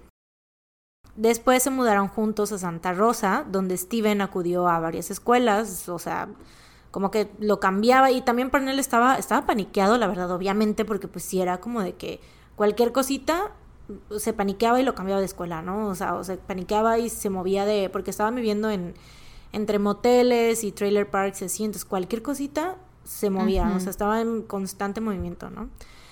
Em, a pesar de que lo cambiaba mucho de las escuelas, güey, eh, sorprendentemente en Santa Rosa nadie cuestionó a Parnell y te digo, también siento que es algo de, pues, de, la época. Nunca le pidieron papeles de sus escuelas anteriores, eh, nunca sospecharon nada, o sea, pensaron siempre como de, ah, es un papá y su hijo, y ya. Mm. Em, un día, poco después de su cumpleaños número 8, en 1973, Steven intentó escapar mientras Parnell dormía, pero después de caminar unas cuantas calles, se sintió muy perdido y desorientado y decidió regresar con Parnell. O sea, fue como que estaba muy chiquito, no sabía dónde estaba, o sea, era, y era como de que, ¿cómo voy a regresar a mi casa? ¿no? O sea, si no estoy ni siquiera en, en el, pueblo donde yo crecí, ¿no? O sea, ¿cómo voy a regresar y cómo eh, voy a sobrevivir sin Parnell, ¿no? Entonces ya estaba él para ese punto ya como demasiado bajo su control. Porque realmente tenía bastante libertad. O sea, para haber podido salirse sí, así pues pudo ir a la policía, ¿no? exactamente. Pero, no, lo, no se le ocurrió. Y aparte, te digo, mind you, que él, creía que sus papás lo habían mm, dejado. Es verdad. Entonces era como que, ¿para qué voy a ir? O sea, ¿quién se va a quedar conmigo? O sea, este hombre está cuidando de mí, ¿no? Ya. Durante los siguientes años, Steven sufrió toda clase de abusos sexuales y psicológicos por parte de Parnell, pero a la vez fue su figura paterna. Y como, entre comillas, padre, lo consentía muchísimo. Le compraba todo lo que le pedía, lo dejaba hacer prácticamente lo que quisiera. Y esto pues obviamente lo remitió a sus tiempos en el rancho, ¿no? Así de que él era libre de hacer lo que mm. se le antojara. Cuando Steven tenía nueve años, Parnell conoció a una señora llamada Bárbara, que de hecho la conoció porque era mamá de uno de los mejores amigos de Steven de la escuela. Con el tiempo, Parnell y esta señora empezaron una relación, pero desafortunadamente esta relación conllevó a un nuevo nivel de abuso para Steven. Porque Parnell y Bárbara tenían sexo enfrente de él y además lo obligaban a unirse. Y yo no sé cómo esta señora estaba de acuerdo con eso, güey. En serio, no sé qué pedo. O sea, ella sabía, para ella su conocimiento era que él era hijo o sea, que Steven era hijo de Parnell. O que a lo mejor lo había adoptado, pero e, que era su hijo, ya fuera adoptivo, biológico, lo que sea. Pero, y era como de, o sea, ¿estás de acuerdo con que ese niño de nueve años se esté metiendo en la cama contigo y con este, güey, neta no. ¿Qué pedo, güey? No entiendo eso, güey, sí. Ah. Sí, ya sé. Ay. Ya sea porque Steven estaba creciendo o por lo bien que iba su relación con Bárbara, pero Parnell estaba abusando cada vez menos de Steven. Pero pues ahora estaba intentando usarlo para atraer a otros niños. De repente se subían al coche y Parnell le pedía a Steven que atrajera a algún niño que estuviera solo en el parque, pero una vez que Steven estaba a solas con los niños, él le preguntaba alguna otra cosa, o sea, porque Parnell le daba las instrucciones de lo que tenía que hacer, lo que tenía que decirles para que los niños le creyeran y que se fuera con ellos. Pero Steven no le hacía caso, era como, les decía otra cosa a los niños, o sea, una vez que estaba como lejos con ellos, y regresaba con Parnell y, le decía así de que no, es que no quieren venir con nosotros. O sea, obviamente lo saboteaba a propósito porque no quería que hubiera otro niño que pasara por lo mismo por lo que le había pasado. Porque Güey, quieras que no, o sea, él pensaba como que una que no le quedaba de otra, ¿no? Más que estar con Parnell. Y otra era que, o sea, quitando el horrible abuso sexual y todo, que era algo que él a lo mejor no terminaba de procesar, era su papá, lo cuidaba, lo quería, era chido con él, lo dejaba hacer muchas cosas, o sea, entonces... Pero aún así estaba esta parte que él sabía que estaba mal, que era la del abuso sexual, y por eso él decía, no quiero que le pase a, a otro niño, ¿no? Em, y pues sí, o sea, sí frustró muchísimos secuestros de muchos niños, güey. En 1979, Parnell consiguió un trabajo en el Hotel Palace en Ukiah, mientras que Steven, ya de 14 años, atendía la escuela secundaria Montesino en Montesino, California, la cual estaba bastante lejos de Ukiah y era muy complicado que Parnell lo llevara a la escuela todos los días. Así que Steven tenía que hacer autostop para llegar a sus clases. Y esto, o sea, ya llevaba, ya llevaba para este entonces siete años, güey, viviendo con él. Y, ah, porque de hecho, eh, esta señora, la Bárbara, eh, haz de cuenta que estuvo viviendo un tiempo con él, ¿no? E incluso se mudó con todos sus hijos, con, con Parnell y con Steven. Eh, incluso su, su, hijo, el que era amigo de Steven de la escuela, y Parnell intentó abusar de, de, este niño, güey. Y entonces, en ese momento fue que Bárbara dijo, no, te vas a la chingada, y ya me voy, y se llevó a todos sus hijos, güey. Ya cuando intentó abusar de su hijo, así como de claro. con tu hijo... Con tu hijo es lo que quieras, ¿no? exacto. Entonces lo dejó. Y cuando lo dejó, porque te digo, en el tiempo cuando en el que estuvo con Bárbara abusaba menos de Steven, pero obviamente lo deja y otra vez lo mismo, güey. O sea, todos los días abusar sexualmente de Steven. Pero ya estaba, pues ya estaba creciendo, ya tenía 14 años, estaba entrando a la adolescencia, pubertad. Sí, y- también me imagino que ya no era lo que le gustaba a Parnell. Exactamente. O sea, y esta vez ya estaba. Sentía muchísimo más. O sea, ya ves que había tenido este intento de secuestrar niños y todo, pero como que todavía seguía con Steven, pues como que no. Sí insistía, pero pues lo dejaba ir, ¿no? Y ya para este punto él ya estaba súper mega. Ya sentía necesidad, según Claro. él, de secuestrar a otro niño pequeño. Sean Purman era uno de los compañeros de la escuela de Steven y era conocido por meterse siempre en problemas. De hecho, tenía, o sea, no solo problemas de que con los niños y en la escuela y así, o sea, tenía problemas hasta con la policía, güey, por supuesto tráfico de drogas, ¿no? Mm.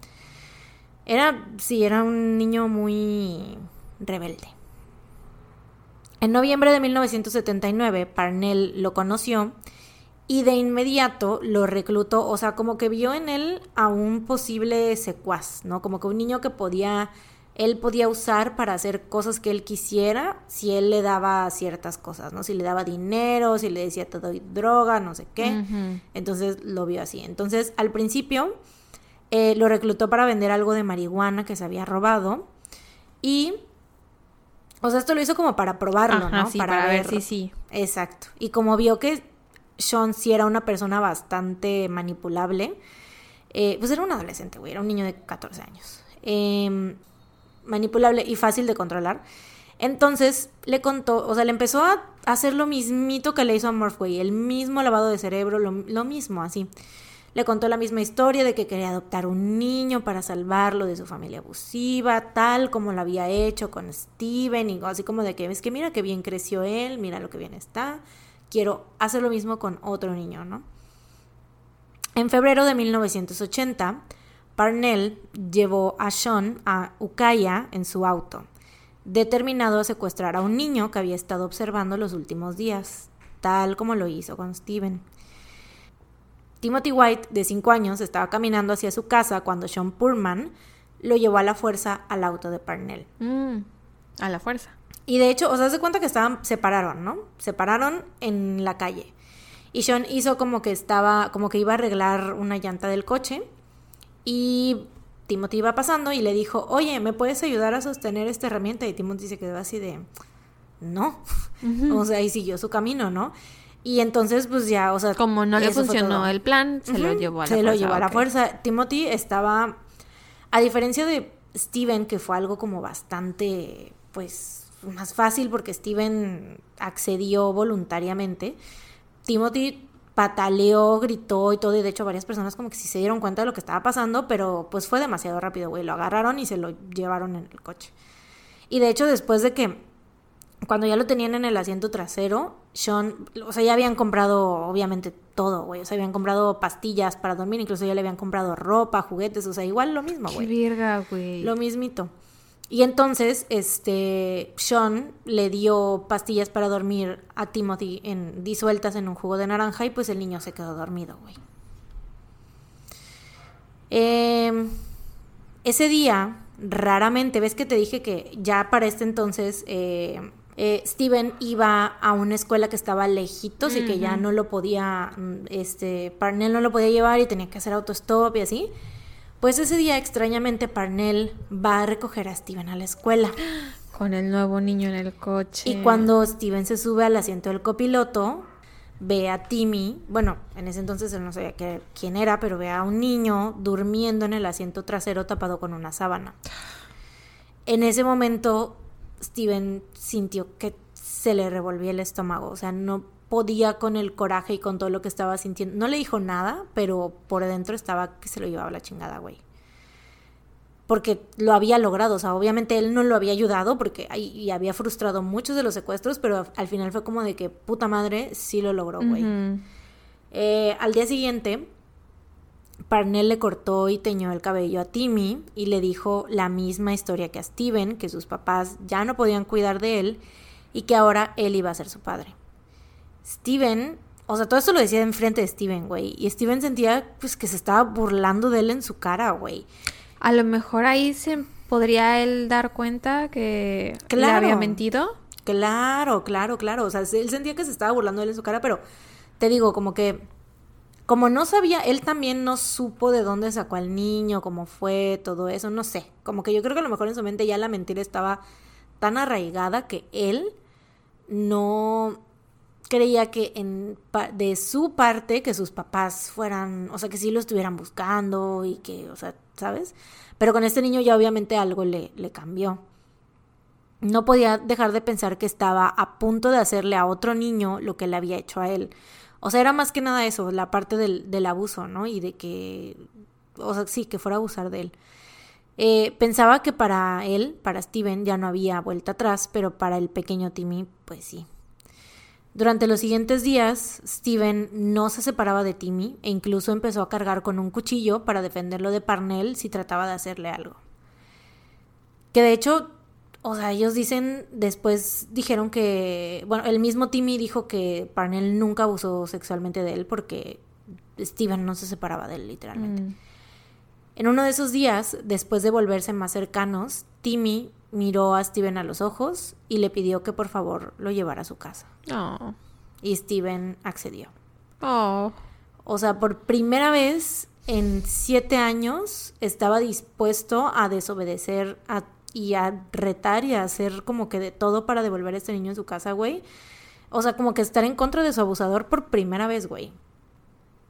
La noche del primero de marzo de 1980, Parnell salió de la casa un poco más temprano de lo usual para ir a cubrir su turno como guardia nocturno en el Hotel Palace en Ukiah. Que aparte, güey, estaba el vato en el mismo, o sea, en el lugar donde vivía, de donde había secuestrado a Timmy, güey. O sea, se daba así el lujo de andar por ahí caminando como si nada, güey.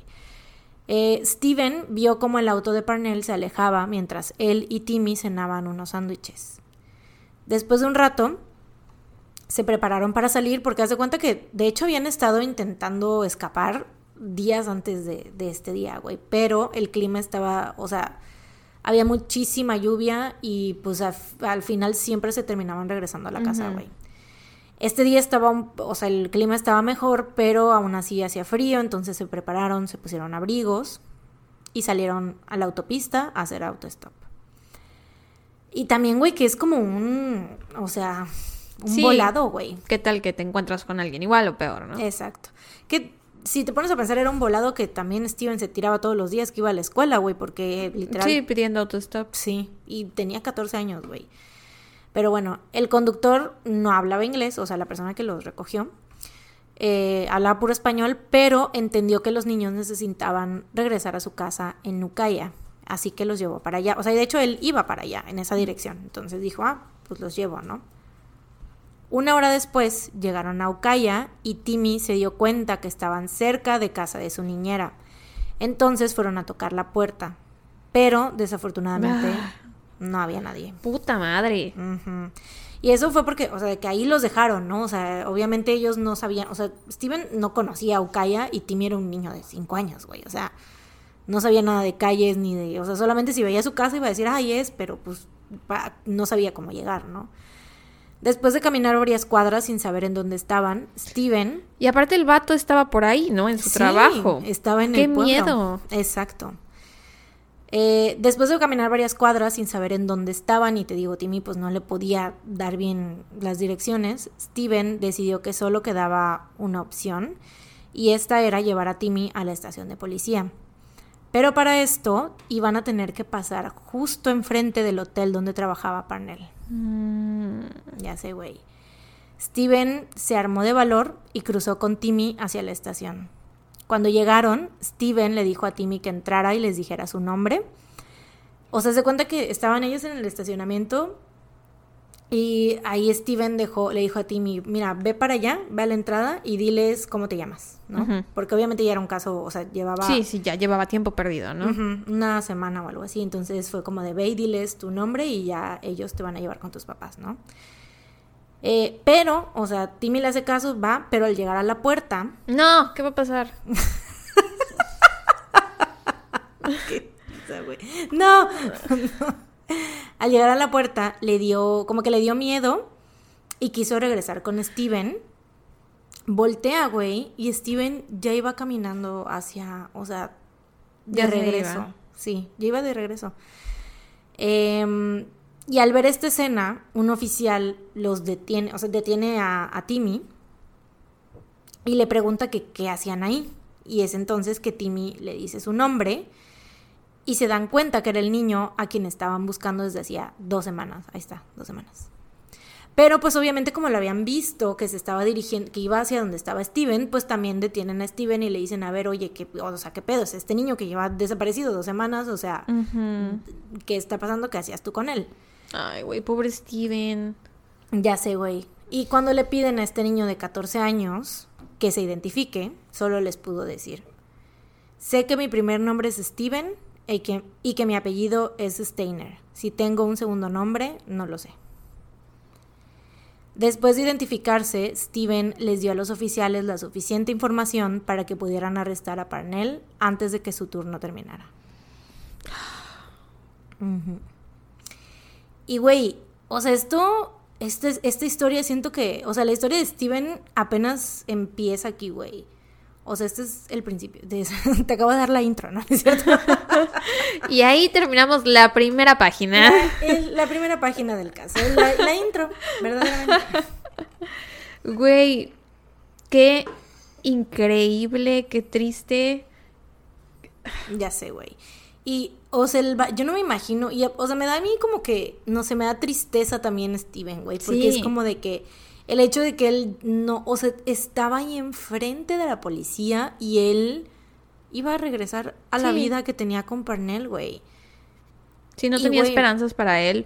Es como si no pudiera ver las cosas por él, pero sí por el niño, ¿no? O sea, por Timmy. Como, como la idea de que tus papás ya no te pueden cuidar, con él le hacía sentido, pero con Timmy no. Con Timmy dijo, ¿cómo va a ser esto Exacto, posible? O sea, qué increíble. Ay, güey. Cuando Exacto. estabas diciendo que, que Timmy le dijo, llévame a casa, y que él dijo, sí, güey, ahí se me aguaron los ojos. O sea, porque dije, no mames. No te vi. Sí, güey. O sea, y es. En ese momento yo creo que él. Porque yo creo que a lo mejor no sabía qué hacer porque los primeros días no, no hizo. O sea, lo único que se le ocurría era como de que. Pues lo que te digo, Sí, cargar con el protegerlo de cuchillo, que- protegerlo de que. Pero, o sea, en algún O sea, si iba a pasar, él qué iba a poder hacer. O sea, ¿sabes? O sea, iba a ser como que ahí un. Sí, un enfrentamiento en donde o se iba a morir él o iba a matar a Parnell. Exacto, entonces el que el simple, o sea, siento que estaba esperando así nada, porque también el hecho de que Timmy a lo mejor todavía no le decía nada y como que a lo mejor decía, bueno, pues está aquí feliz también, a lo mejor sí lo salvaron de un hogar abusivo, pero lo que él no quería era que Parnell abusara sexualmente de él, ¿no? Era como que, bueno, que nada más viva la parte bonita de vivir con Parnell, ¿no? La parte de ser su hijo, ¿no? No ser su víctima de abuso sexual, ¿no? Pero bueno. Steven, o sea, porque esta historia no termina aquí, güey. Steven regresa a su casa en Merced como un héroe nacional. Porque era pues el niño de 14 años que había rescatado al pequeño Timmy White, ¿no? De 5 años y que se había armado de valor, que después de 7 años de estar con su secuestrador, violador, pues pudo salir de esto, ¿no? ¿Y su familia? A tan solo unos días de su regreso fue entrevistado en Good Morning America con sus papás. O sea, ellos lo recibieron, obviamente sus papás estaban así de que... El papá de Steven dijo que él nunca había perdido la esperanza. Su mamá era como que muy... Su mamá así como de, pues a mí me valió verga. Yo tenía otros hijos. Yo tenía otros cuatro hijos que... no. y el papá dice, no, pues es que era mi favorito. Yo lo esperé Literal, todos sí, los güey. días. Esa es otra, otra parte muy importante de la historia, güey. Cómo vivió la familia todo el secuestro de Steven, güey. Y haz de cuenta que el papá, para empezar, este, ya no fue el mismo, obviamente, aparte de que, pues, Steven ya... O sea, aparte de que era así, era su favorito y todo, y ya con sus hijos era bastante... Si de por sí era como medio estricto, se volvió todavía más... Sí, o sea, en se un intento de distante. protegerlo, supongo. Exacto. ¿no? o sea, se volvió muy distante también. Ah, ok, ok, ya. Y la mamá, de por sí, igual, desde antes del secuestro de Steven, ella ya era así. Y más, o sea, como que obviamente este hecho em, disparó todos estos, estos comportamientos que tenían ellos con sus hijos de ser súper distantes y de, no sé. O sea, como que los... No supieron cómo Mm, manejarlo. Sí, sí, sí. Eran, sí eran personas que no estaban como que tan en el mejor lugar, por así decirlo, ¿no? O sea, no sé, como que no supieron cómo manejar las cosas. Claro. Em, y también, bueno, aquí lo tengo, ya te, te- te voy a decir. Eh, te digo, tan solo unos días de su regreso, es entrevistada en Good Morning America y su casa estaba llena de periodistas todos los días. Y de hecho, en la entrevista de Good Morning America, güey, a mí la neta me da, o sea, sí, igual, es como que eran otros tiempos, ¿no? Pero preguntaban cosas, güey, que tú dices, güey, ¿por qué le preguntan eso en televisión nacional, pobre niño? O sea, acaba de salir de siete años de estar secuestrado y siendo abusado y le andan preguntando, o sea, literalmente le preguntaban así de que, ¿y qué pensaste cuando estabas siendo abusado? ¿Y qué pensaste cuando no sé qué? Y güey, Steven es como que mm, todo el tiempo está, o sea, como que serio, pero dice, lo que repite y sigue repitiendo y sigue repitiendo es que él no entendía lo que estaba pasando. Claro. O sea, que simplemente no entendía y que estaba muy chico y que ya no se acordaba. Obviamente sí se acordaba, pero no quería decirlo en televisión nacional, güey. O sea, porque después dijo, o sea, más detalles, todos los detalles que te di, pues después los comentó y así, ¿no? Pero sí, o sea, era como que esa era su respuesta en ese momento, así de que no, pues yo no entendía lo que estaba pasando, no entendía, no entendía. Y bueno, en su casa las cosas habían cambiado bastante porque, o sea, no solo de lo que te digo que sus papás habían vuelto más distantes con sus hermanos, sino que Steven también pasó por este proceso de ser hijo único durante siete Mm, años mm. a tener que, entre comillas, competir con sus otros cuatro hermanos. Ah, wow. Y eso, él usó esta palabra, o sea, de literal... Pensé esto- que ibas a decir compartir. No, competir. Wow. Esta palabra, esta oración que yo te estoy diciendo, eso lo dijo él en la entrevista. Así dijo, es que, o sea, imagínense que yo paso de ser siete años hijo un- único a competir con mis otros cuatro hermanos, a llegar a competir con mis cuatro hermanos. Y supongo que se refería como a la atención de sus papás. Yo creo que eso tiene que ver a lo mejor, o sea, no soy psicóloga, pero a mí me suena que tiene que ver con la forma en la que Parnell lo educó, en el sentido de que te tienes que ganar mi afecto, te tienes que ganar mi amor. Y el que yo te dé cariño es porque tú te lo tienes que ganar. Claro, claro, claro. claro. Cosa que los papás no deben hacer, ¿no? Y Parnell lo hacía porque era un hijo de la chingada. Un pendejo enfermo, Sí. güey, sí. Que, güey, aparte, o sea, a- sumado a los siete años de abuso que vivió, el último año, o sea, los, los últimos años, yo creo, los últimos desde que mm, Steven ha de haber tenido como tre- ¿Doce? 12, 13, 14, por ahí así, de entre los últimos dos o tres años. Eh, Parnell cambió un chingo con él, güey. O sea, desde que ya no le estaba, ya no le quería ayudar a, a secuestrar a otros niños, Parnell empezó a cambiar muchísimo y ya lo, que siento que esto a lo mejor también, em, pues tuvo muchísimo que ver, tanto en el hecho de que él quisiera salvar a Timmy como en el hecho de que, que él creía que no merecía algo mejor, Mm. pues, porque le empezó a decir que no le servía para nada, que si no le iba a ayudar a, a tener a otro, a- o sea, tener a otro niño, que para qué estaba ahí con él, que era un bueno para nada, y que en la escuela no valía para pura madre, y que no sé qué, o sea, sabes, así, pero Sí. pinche maltrato bien culero, güey. Em, y güey, de hecho, encontra ya después se dieron cuenta que Parnell había cavado una tumba. güey. No mames. Y está, o sea, se cree que era para Steven, o sea, que después de ya tener a Timmy, o sea, iba a ser como literal su reemplazo, güey. Que nada más estaba que en ese momento como que estaba en la transición. Y a lo mejor también por eso todavía no había empezado a abusar de Timmy, porque... Primero se quería deshacer de Steven. Exacto, sí. No mames, güey. Sí, güey. Pero bueno. Eh, también a Steven le costó bastante acoplarse a las reglas de su casa. Y, güey, pues obviamente su papá, la relación con su papá ya no era la misma que cuando él se fue, porque ves que te digo que él era el niño favorito y todo. Y dice que él después dijo que su papá ya ni siquiera lo abrazaba, o sea, ni lo, no lo quería ni tocar, o sea, como que no era, pues, no sé, o sea, el papá también no supo, es lo que te digo, que no supieron cómo ellos... eh, sí, lidiar con las cosas, ¿no? Sí, con cómo lo- tratarlo. Y sí, por, después de lo que él había vivido, ¿no? que, se, que se supo al público que había sido abusado sexualmente, ¿no? Em, le costó acoplarse a las reglas porque pues también con Parnell hacía lo que él quería, ¿no? Entonces pues ya tenía 14 años, güey, era un adolescente y nunca le habían dicho así como de que, que habían reglas en la casa. Y además sufrió mucho bullying cuando regresó a la escuela, güey. O sea, sus compañeros eh, porque te digo que se hizo conocido el tema de los abusos que sufrió, sus compañeros cuestionaban su sexualidad todo el tiempo, güey. y lo- ¡Ay! y lo buleaban por eso. ¡Ah! Ya sé. Además, tuvo que enfrentar a Parnell en la corte durante su juicio y sus papás no estuvieron de acuerdo con que recibiera terapia psicológica. Ya sé, güey. Güey. ah. Fue Por como a favor, dos, dime que en algún momento la vida de Steven mejora. fue como a dos, tres sesiones de counseling, pero sus papás dijeron, no, no necesitas tú esto, ya no vayas. ¿Qué ya, pedo, güey? ya sé, por eso te digo que son personas que estaban muy... no sabían cómo lidiar con... O sea, como que, no sé, no les caía el 20 de la gravedad Pero ¿y qué asunto. mal le podría hacer ir a terapia? O sea, ¿en qué podría empeorar la situación? No sé, güey. Y seguramente el, el- no tenían ellos que poner un peso, güey. No creo que hubieran tenido que poner ellos un peso. O sea, no les costaba nada. Pero bueno. En 1985 viene, mira, viene algo, algo padre, pero después viene algo feo otra vez. Oh, puta madre. Entonces, prepárate. sí, güey. 1985, Steven se casó con una joven llamada Jodie y tuvieron dos hijos, Ashley y Steven Jr.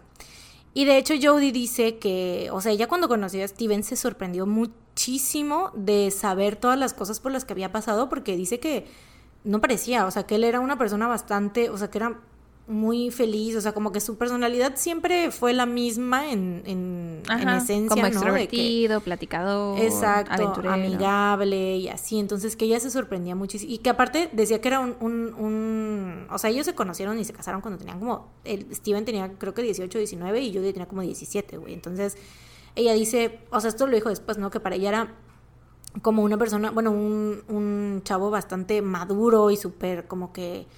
eh, comprensivo y así como que muy put together fue la palabra que, que ella usó, ¿no? Así como que muy... ¿Cómo se dice? Pues muy put together. Em, ajá, tuvieron dos hijos, ¿no? Ashley y Steven Jr. Durante los siguientes años, Steven trabajó con grupos que daban apoyo a víctimas de secuestros infantiles y en 1989 fue contactado por una televisora para que les vendiera los derechos de su historia y así realizar una miniserie que se iba a llamar I Know My First Name is Steven, que fue lo que él Ajá. dijo cuando llegó a la estación de policía, ¿no? Que de hecho esta miniserie es, fue súper, súper mega famosa. Fue transmitida en mayo de 1989 por la BBC. Y más adelante fue transmitida como largometraje en varios, eh, pues no sé si cines, pero en varios canales o qué sé yo, ¿no? La producción recibió cuatro premios Emmy. Y después del éxito de esta miniserie, Steven recibió mucho dinero gracias a las regalías. Esto era 1989. Pero la riqueza no le duró mucho porque despilfarró todo el dinero, se compró muchos autos, motos y también tenía problemas con las drogas y el alcohol. Y unos meses después, o sea, tan estaba así de que ya le hacía falta el dinero que empezó a trabajar en una pizzería. El 16 de septiembre de 1989, cuando tenía 24 años, Steven estaba manejando su moto camino a su casa cuando un auto lo chocó y murió por las heridas fatales en su cabeza. Vete a la verga, güey. Ya sé, güey. Vete a la verga, de verdad. Siento que es como una película, güey. Eh, más de 500 personas atendieron a su funeral, mames. incluido. Vas a llorar. Yo, voy a- yo- yo quiero, no yo quiero llorar, es neta esto. Yo quiero llorar. No, no lloré cuando lo estaba redactando, pero me estaban dando ganas de llorar, no sé por qué. ¿Cómo que no sabes por qué, güey? O es sea, bueno. bastante obvio por qué. O sea, digo que no sé por qué. Razones y motivos tenemos, Sí, nos sobran. Sí, sí. Digo que no sé por qué no lloré hace rato y ahorita sí quiero, pues eso me refiero. güey. Pero siento que es porque ya lo estoy contando, ¿no? Sí, 500 personas, más de 500 personas atendieron a su funeral, incluido Timmy White, de, ¡Ah!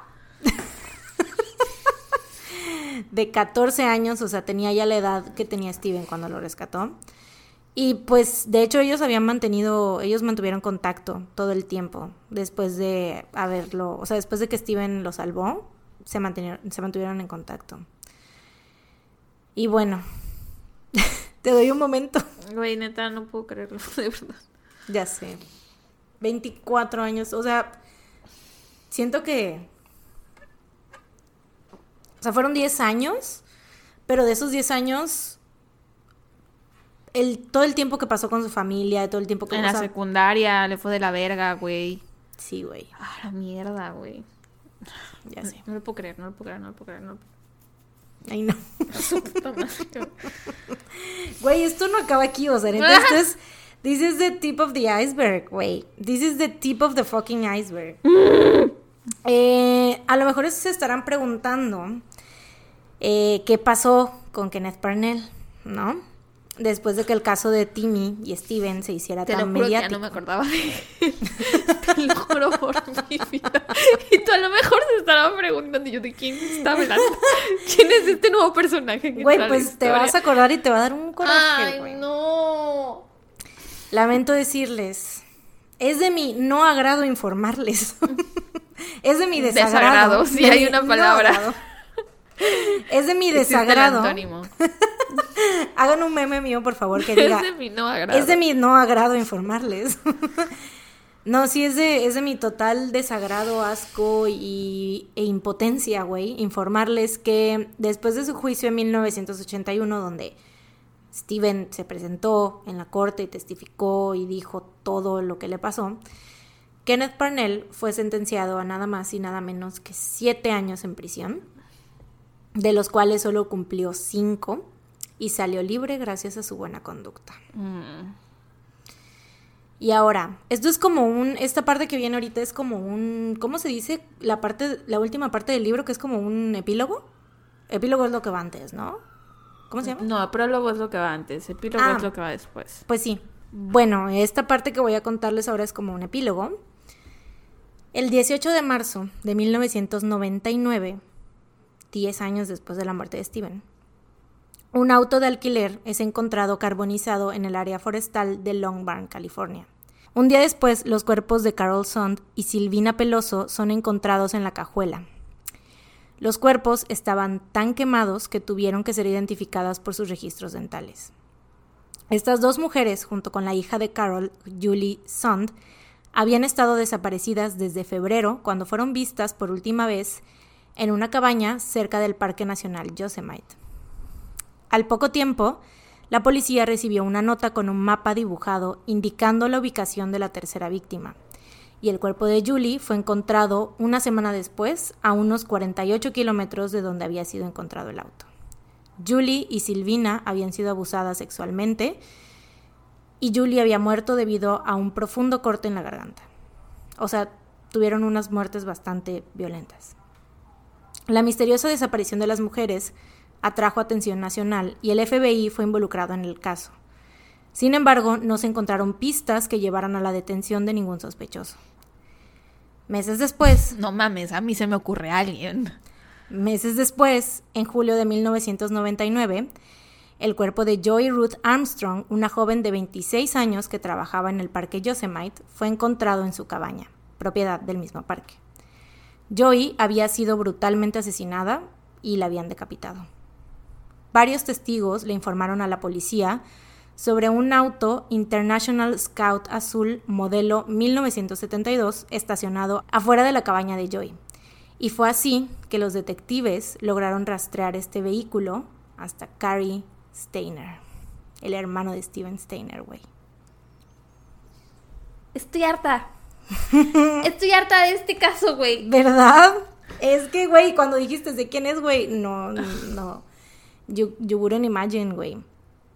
Carrie fue arrestado en una colonia nudista de Carolina del Norte y al ser interrogado admitió ser responsable no solo del asesinato de Joy, sino también de los asesinatos de Carol Sond, Julie Sond y Silvina Peloso. En 2002 fue encontrado culpable de los tres asesinatos y sentenciado a muerte. Actualmente está en el corredor de la muerte en San Quentin. Y güey, esto, aquí se viene una pausa porque, güey, si tal vez, si Parnell no hubiera secuestrado a Steven, güey. Sí, o sea, es todo un aleteo de una mariposa. Sí, güey. Todo, yo creo que lo que hizo su hermano fue por todo lo que pasó durante su infancia. Fíjate que él dice, o sea, él ya después dijo que desde antes de que secuestraran a Steven, él tenía pensamientos ya oscuros, ¿no? Pero, obviamente, o sea, cuando sucede esto es algo que, que que es como un... Sí, lo o sea, es algo muy importante, o sea, algo muy feo que pasa en una familia, güey, sí, o sea... Y que tuvo consecuencias en toda su familia. O sea, sus papás cambiaron, su relación familiar cambió. Sí, por eso te decía yo Y luego rato su que- hermano se murió. Sí, su hermano se murió. Y aparte, un año después de que se muere Steven, güey, se muere, o sea, él, Carrie se había ido a vivir con un tío, porque, güey, no, él no quería estar viviendo con su familia ya. Entonces se va a vivir con un tío que era el único tío que le había mostrado como que afecto, que después resultó que también había abusado sexualmente de él, güey. El tío se ¿El muere. tío abusó de Carrie? Sí, el Puta tío abusó de. Carrie, güey. Ya sé, güey, o sea, this doesn't fucking stop never. A la madre, güey. Este. Y güey, se muere el tío. Entonces se quedó sin. Pues ya, sin nadie prácticamente. Y aparte, o sea, hay muchas. Hay muchas cosas que hay detrás de todo lo que pasó con Carrie, güey, porque, o sea, es conocido como el asesino de Yosemite y su caso es un caso bastante como que de, de, de estudio, pues, porque se van mucho por la parte de la familia, ¿no? O sea, obviamente por todo lo que vivió y por todo lo que, como de que siempre, o sea, que no le dieron atención, porque, y de que cómo se ha de haber sentido durante todos estos siete años que él estaba ahí con sus papás, pero realmente Sus papás no estaban para eso. sus papás no estaban y aparte, desde antes de eso, Steven siempre había sido el favorito. Se cuestan a su hermano que era el favorito y ahora aparte, o sea, de por sí siempre había- se había tratado de Steven y se sigue tratando de Steven. Luego Steven se muere joven y se sigue tratando de Steven, ¿sabes? O sea, entonces mucha gente lo ve por ahí de que, o sea, a lo mejor él ya tenía estos pensamientos oscuros y todo lo que quieras, pero obviamente se super mega detonaron, porque aparte, güey, o sea, pasaron 10 años, o sea, fue en 1999 que él cometió los asesinatos. O sea, tuvo que haberse estado maquinando muchísimo, güey, muchísima cosa ahí en su mente para que al final hiciera lo que hizo, güey. Entonces, y obviamente tuvo mucho que ver, pues, todo lo que pasó en su vida, güey. Y literal, o sea, si Parnell no hubiera secuestrado a Steven, tal vez estas cuatro mujeres seguirían vivas, güey. Güey, de verdad. No sé cómo vamos a sacar un dato feliz después de este caso. Ya sé, güey. Estoy. Espérate, güey. Ya voy a terminar y es con el pendejo de Parnell, güey. Porque después de salir, o sea, esto neta está ridículo. es- En serio, sí raya lo ridículo, güey. Sale de prisión en 1986, back in the day, cuando. ¿no? Se mantiene fuera del radar hasta enero del 2023. Año en Enero el del que- 2023. Digo, hasta enero del 2003, perdón. Ah. Todavía Viajeros en el En el futuro, sí. No, hasta enero del 2003, año en el que es arrestado de nueva cuenta. Nada más y nada menos que por tratar de comprar a un niño de cuatro años por 500 dólares en el mercado negro, güey. Para ese entonces, Parnell ya tenía 71 años, había sufrido un ataque cardíaco, tenía diabetes y enfisema pulmonar. Con todas estas cosas, güey, aún así Seguía. seguía pensando en secuestrar niños, güey. O sea, como si fuera su último deseo antes de morir, yo creo, algo así. O sea, como su pinche enfermedad, güey. Y además, o sea, todo este tiempo, güey, ¿cuál fue la razón por la que estuvo bajo el radar? Porque estaba, eh, o sea, tenía un chingo de pornografía infantil, güey.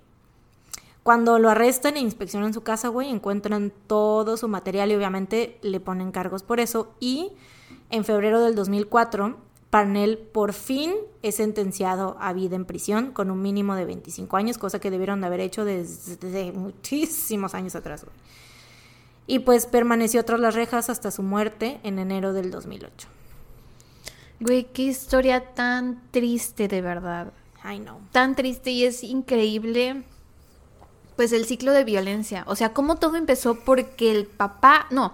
El amigo de la mamá de Parnell o el novio de la mamá de Parnell, no me acuerdo qué era, lo violó a él. Y de ahí Sí, empezó todo, güey. Ese fue el aleteo de la mariposa realmente que, que desató todo este caos que arruinó Tantas la vida vidas. de tantas personas e incluso ocasionó la muerte de cuatro mujeres, güey, inocentes. No puedo creerlo, güey. Y, y todavía les quedaban hermanos, ¿no? O sea, te- sí, tienen hermanas. tres hermanas, güey. Las tres hermanas nos pobres, pobres, en serio, pobres. Esas Tragedia mujeres. tras tragedia. Desde el, o sea, desde chiquitas, güey, todo lo que tuvieron que vivir y no terminó la tragedia nunca, güey. Qué horror. De imagínate verdad. después de enterarte en el 99, ya habían pasado 10 años de la trágica muerte aparte de tu hermano que vivió una vida muy corta y que fue secuestrado y que todo lo que le pasó. Y enterarte 10 años después que tu, herma tu otro hermano es un asesino, güey. Oye, y también, qué fuerte lo de Timmy. Porque, o sea, no sé, no sé cómo haya sido su vida. Pero, pues pensar que el impacto que Steven tuvo en su vida tal vez fue tan positivo que hizo que la vida de Timmy fuera tan distinta a la vida a la que regresó Steven. Sí. ¿No? Puede ser. Sí, sí, sí, sí, de hecho, pero I hate to break it down to you, pero el Timmy también murió joven, güey. Ay. El Timmy murió como, no recuerdo, no recuerdo, a ver, déjame buscar. Güey, ese Parnell es lo opuesto a Midas y todo lo que toca lo caga. Lo Literal. caga y lo mata. Lo odio. Lo odio, lo odio, lo odio. Ya sé, güey, o sea, debido a él fue, ocurrió todo el fucking... Todo. Eh, sí, murió en abril del 2010 de una embolia pulmo- pulmonar. Este, ¿Cuántos años tenía? ¿Como tenía- 40? Déjame ver. Mm.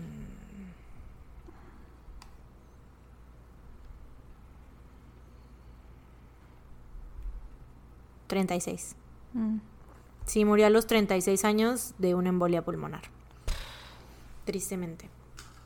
O sea, pero el tiempo que vivió, o sea, sí se casó y todo y pues igual, o sea, vivió una vivió una buena vida, corta, pero igual. Pero sí como dices, güey, o sea, es como si ese pendejo todo lo que tocara lo destruye. Güey. Y lo peor de todo es que él sí vivió una larga Ay, vida, hijo de la verga, güey, de verdad. Y Y sigue. hasta ah, no, los ya se murió. Y yo, y sigue. No, no, no, Pero no, el que sigue vivo es el hermano. El ¿no? hermano, sí, que está en Death Row. Pero, o sea, ese vato, a mí lo que más me frustra de Parnell, güey, fue que realmente yo no sentí que hubiera justicia. Porque aparte, imagínate, o sea, él, cuando em, Steven, Steven estaba, que se casó y, con, y tuvo hijos y todo eso, fue por el tiempo en el que liberaron a Parnell, güey. Entonces no me imagino lo que debió él de haber sentido. Yo creo que por eso también se refugió en el alcohol, en las drogas y en eso, porque... Y también porque nunca recibió terapia. Sí, claro. Entonces también. no tenía como lidiar con las cosas que le habían pasado, ¿no? Sí, No tenía herramientas. Exacto, y o sea, la evidencia muestra que él, su manera de mm, como de lidiar, de, de procesar las cosas muchas veces era bloqueando. Ese era como su mecanismo de defensa, entonces, porque todos tenemos diferentes mecanismos de defensa, pero al parecer el suyo era bloquear y pues seguramente, o sea, esto que dice su esposa de que ay, no parecía que fuera una Sí, persona porque lo, que pasó lo por todo empujaba, esto. ¿no? Lo empujaba, lo empujaba, lo empujaba. Exacto. Y si no pienso en eso, no existe. Pero Exacto. pues esas madres no, no creo que las pudiera. O sea, por mucho que las ignores, no se van a ir. Sí, así es. Sí Ay, güey. Ir a terapia y así, pero pues también, o sea, dejó a, A sus hijos. a su esposa y a sus hijos. Tenía 24 años, güey, también. sea, Muy joven. Ay, no. Güey, aparte me lo soltaste así como si nada, güey. Es que ya No me final, preparaste, güey. I did warn you que, que cuando regresó a su casa, that was the tip of the iceberg, güey. I did warn you que había más. Mm. o sea, porque también... O sea, no te advertí de, de que moría, o sea, que murió joven de 24 años, pero también, güey, todo lo de los asesinatos de las mu- cuatro mujeres, güey, en Yosemite y el pendejo de... Porque, güey, aparte, eso también lo que tuvo que ver Yosemite en todo esto, güey, o sea, que Parnell y mm, Murph se conocieron en, mientras trabajaban en Yosemite y después que, que Kerry trabajara en Yosemite, güey, porque él trabajó ahí, ahí fue que empezó a, o sea, que ahí- así fue que tuvo acceso a... a sí, pues dices que tenía una cabaña, ¿no? Sí, sí, sí, ahí fue que, Que tuvo le acceso a, a los las, a trabajadores. las chicas a las que asesinó, güey, sí. Entonces, o sea, como que también todo lo que hay alrededor de, de este parque, ¿no? O sea, como que es- esta parte, no sé, se me hace como también muy Ok, note to self, nunca ir a Yosemite. chilling. Sí, no, jamás. Jamás. O sea, se ve padre y todo, buen fondo de pantalla, pero hasta ahí. Lo puedes ver en internet. Seguro hay varios documentales. Sí, güey. Chale, güey. Pues muy buen trabajo, pero a la onda, qué tristeza, güey. Creo que Ya nunca sé. me habías contado un caso tan triste, jamás. Eso dijiste la otra Eso vez dije también. cuando. ah, no, mentira, mentira, eso no fue. Dijiste que un caso tan fuerte como el de la chava de la que sufrió abuso que, que este que estaba, sí, sí, sí, ese otro Bueno, es que sabes que tengo mala memoria, entonces cada vez que me cuentas algo dijiste, es um, como que me impacta de más. Brand new, sí, sí, sí. no, pero pensé que había sido, que habías dicho triste que ibas, pero ya me acordé que no, que dijiste que era muy fuerte. Y ahorita estás diciendo que muy triste. Muy ¿no? triste, muy, muy triste. Ay, no, siento que no se hizo justicia por, por todo, porque, o sea, Parnell nunca lo cargaron por el abuso sexual que cometió en contra de, o sea, fue por los siete años que, siete años que le dieron y que saliera a los cinco fue por secuestro. No fue por el abuso sexual, o sea, es por eso nunca pagó. Y apenas sí pagó, o sea, él estaba acostumbrado a la vida en prisión, o sea, había estado ya seis años anteriormente, güey. Cinco años yo supongo que fue como que, eh, ¿no? O sea, fue así como, de, bueno, es lo mismo, ya va y sale. Salió, vivió, güey, incluso después de que salió de prisión vivió creo que hasta más años que de los que vivió, porque tenía como 40, no. Sí, tenía como 50 y a los 71 lo volvieron a, a agarrar. Pero, o sea, en total en su vida vivió, a pesar de haber estado tantos años, o sea, varios años en la cárcel de aquí y allá, vivió más años en libertad Sí, que sí. Steven, güey. O sea, Qué horror, güey. se me hace muy injusto, la verdad.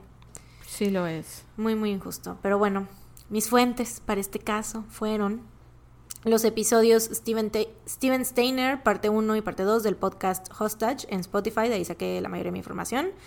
Los episodios El asesino de Yosemite, parte 1 y parte 2 del podcast Asesinos Seriales en Spotify, porque te digo, también hay tela de dónde cortar con el caso de Carrie, güey. O sea, es bastante conocido y bastante como que... Lo que yo te dije fue un resumen, pero sí hay bastante más, güey, de, de lo de Carrie.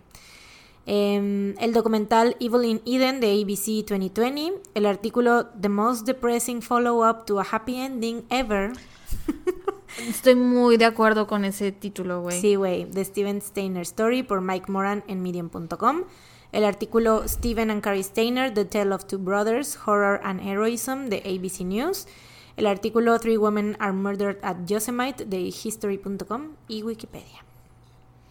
That's it. Güey. I know.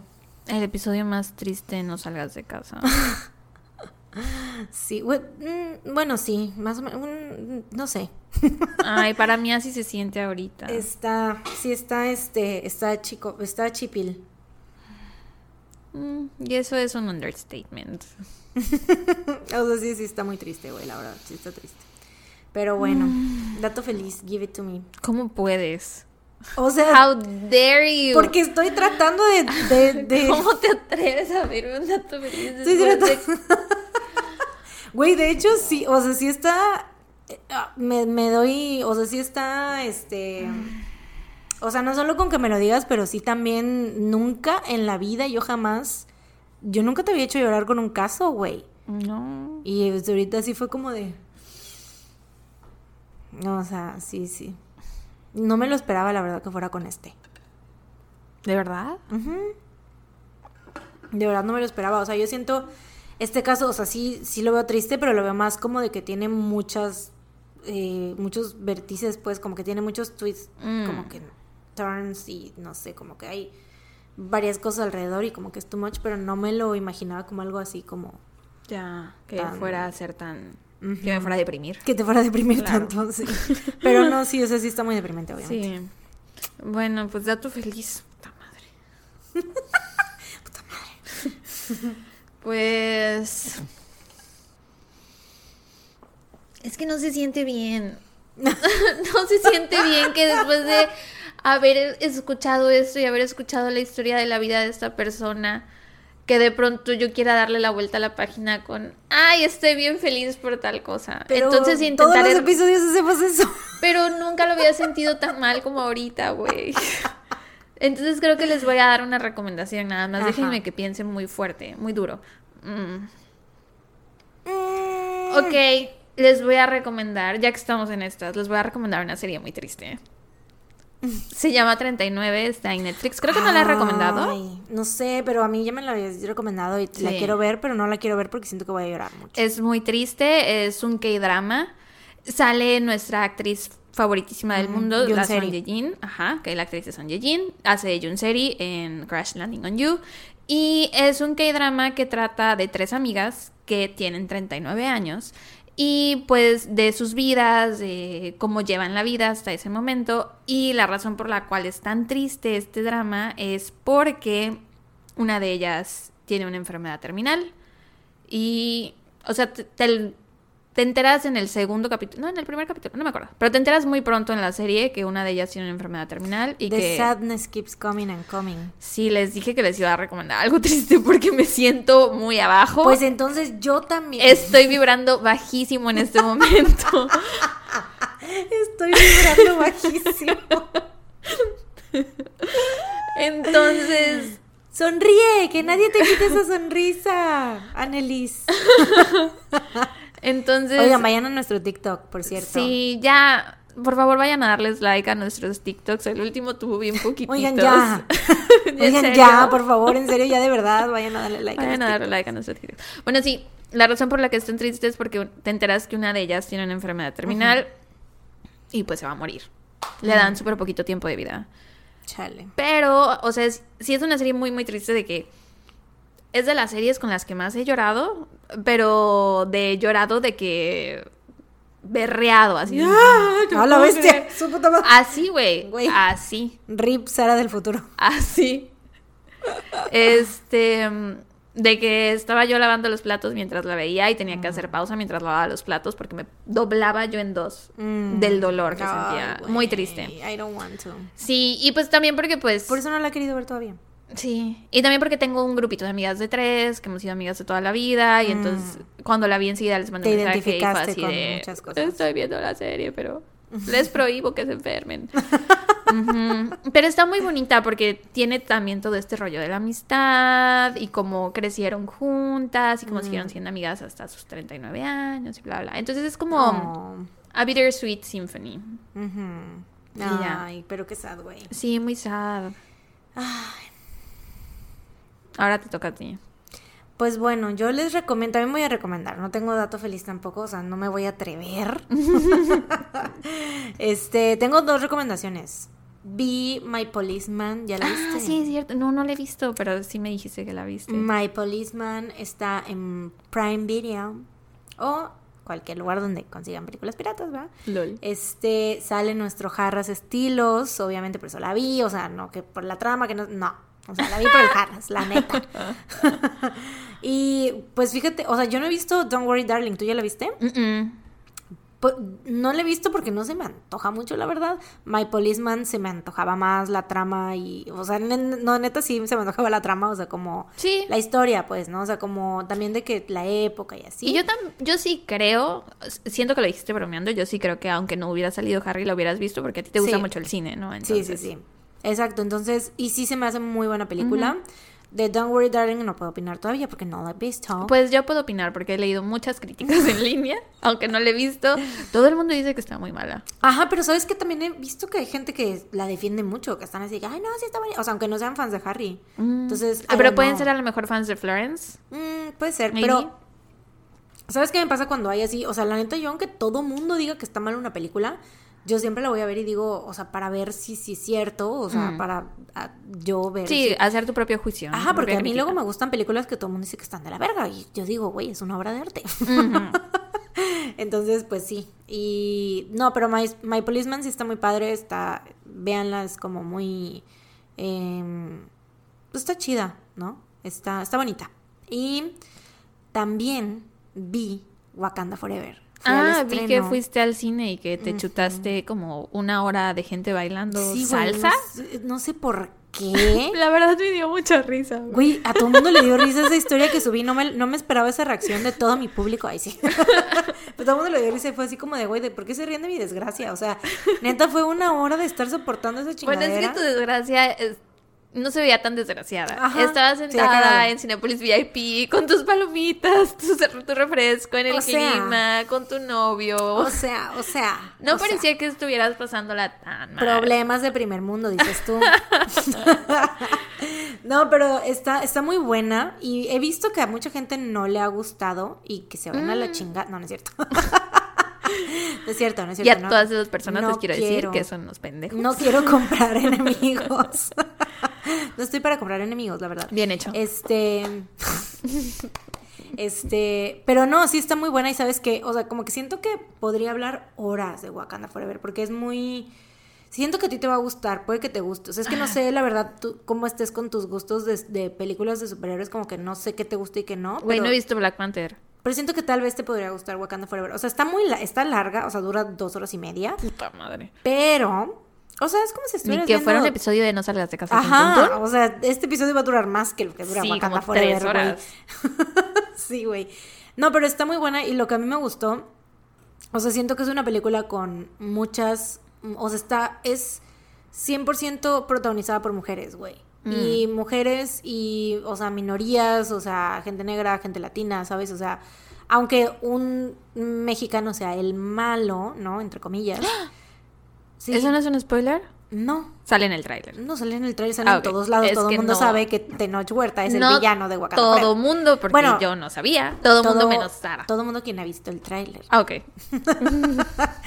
Pero sí, entonces, o sea, hay mucha representación por esa parte, ¿no? Y hay mucho como hablan, siento que hablan de muy buenos temas, o sea, está el tema de que el hombre blanco es el problema.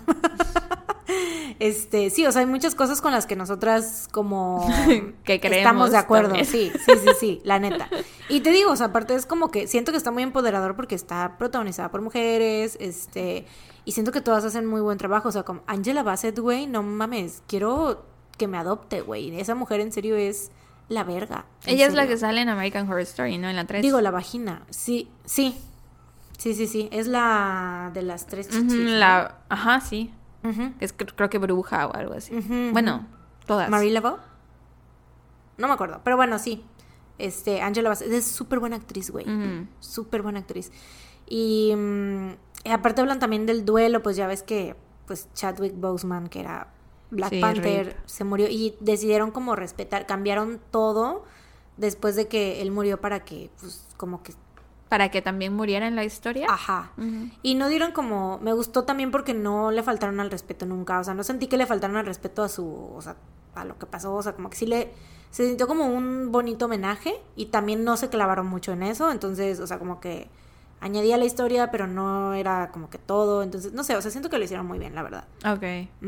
Y sí, te digo, habla como mucho de que el problema es el hombre blanco que explota, a, que nos, los hombres que nos colonizaron a nosotros Mm.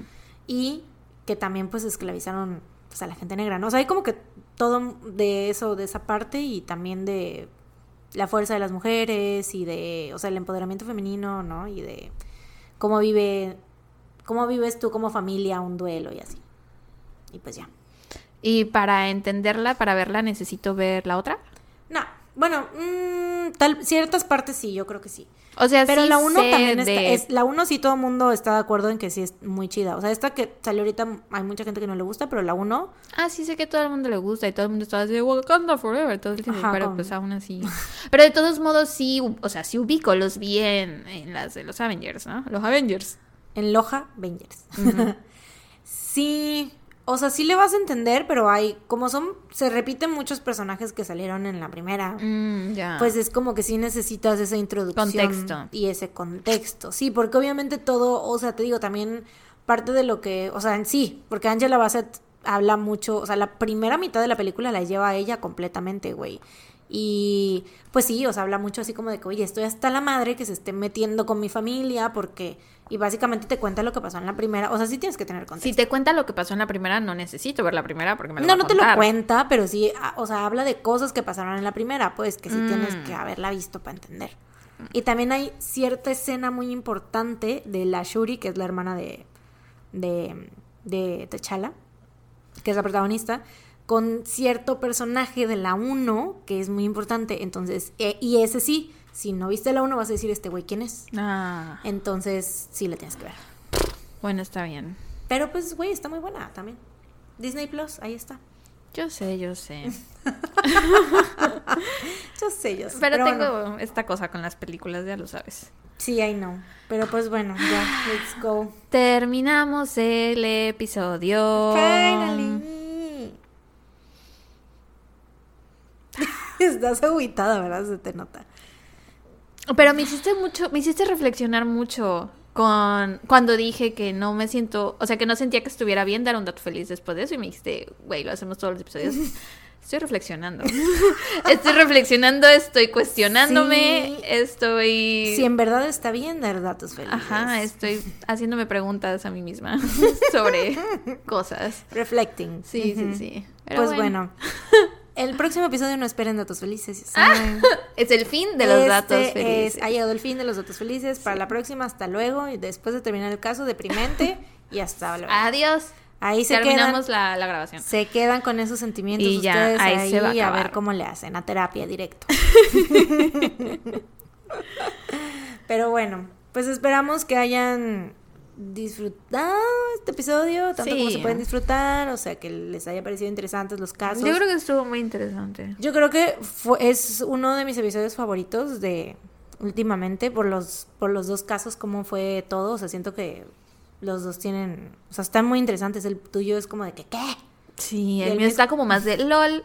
El el tuyo es está como, como de. "Ah". Sí, güey, pero bueno, esperamos que eh, les haya, Estén bien. que les haya gustado y que estén bien, Ujú. sí. Y pues ya, eso es todo. Nos vemos la próxima semana en Patreon. ¡Ah, se crean! No es cierto, no es cierto. Nos vemos la próxima Nos semana aquí. matan. Sí, de por sí, güey. Cada que es este episodio de Patreon, es, "Hijos de su puta madre, ¡Ah, malditos Patreons! Güey, ya cálmense. Nos vemos la próxima semana aquí en todas las plataformas eh, con un episodio más de su podcast favorito. Mientras tanto, cuídense. Y recuerden, No no salgan de de casa. casa. Tun, tun. tun. Bye. Bye.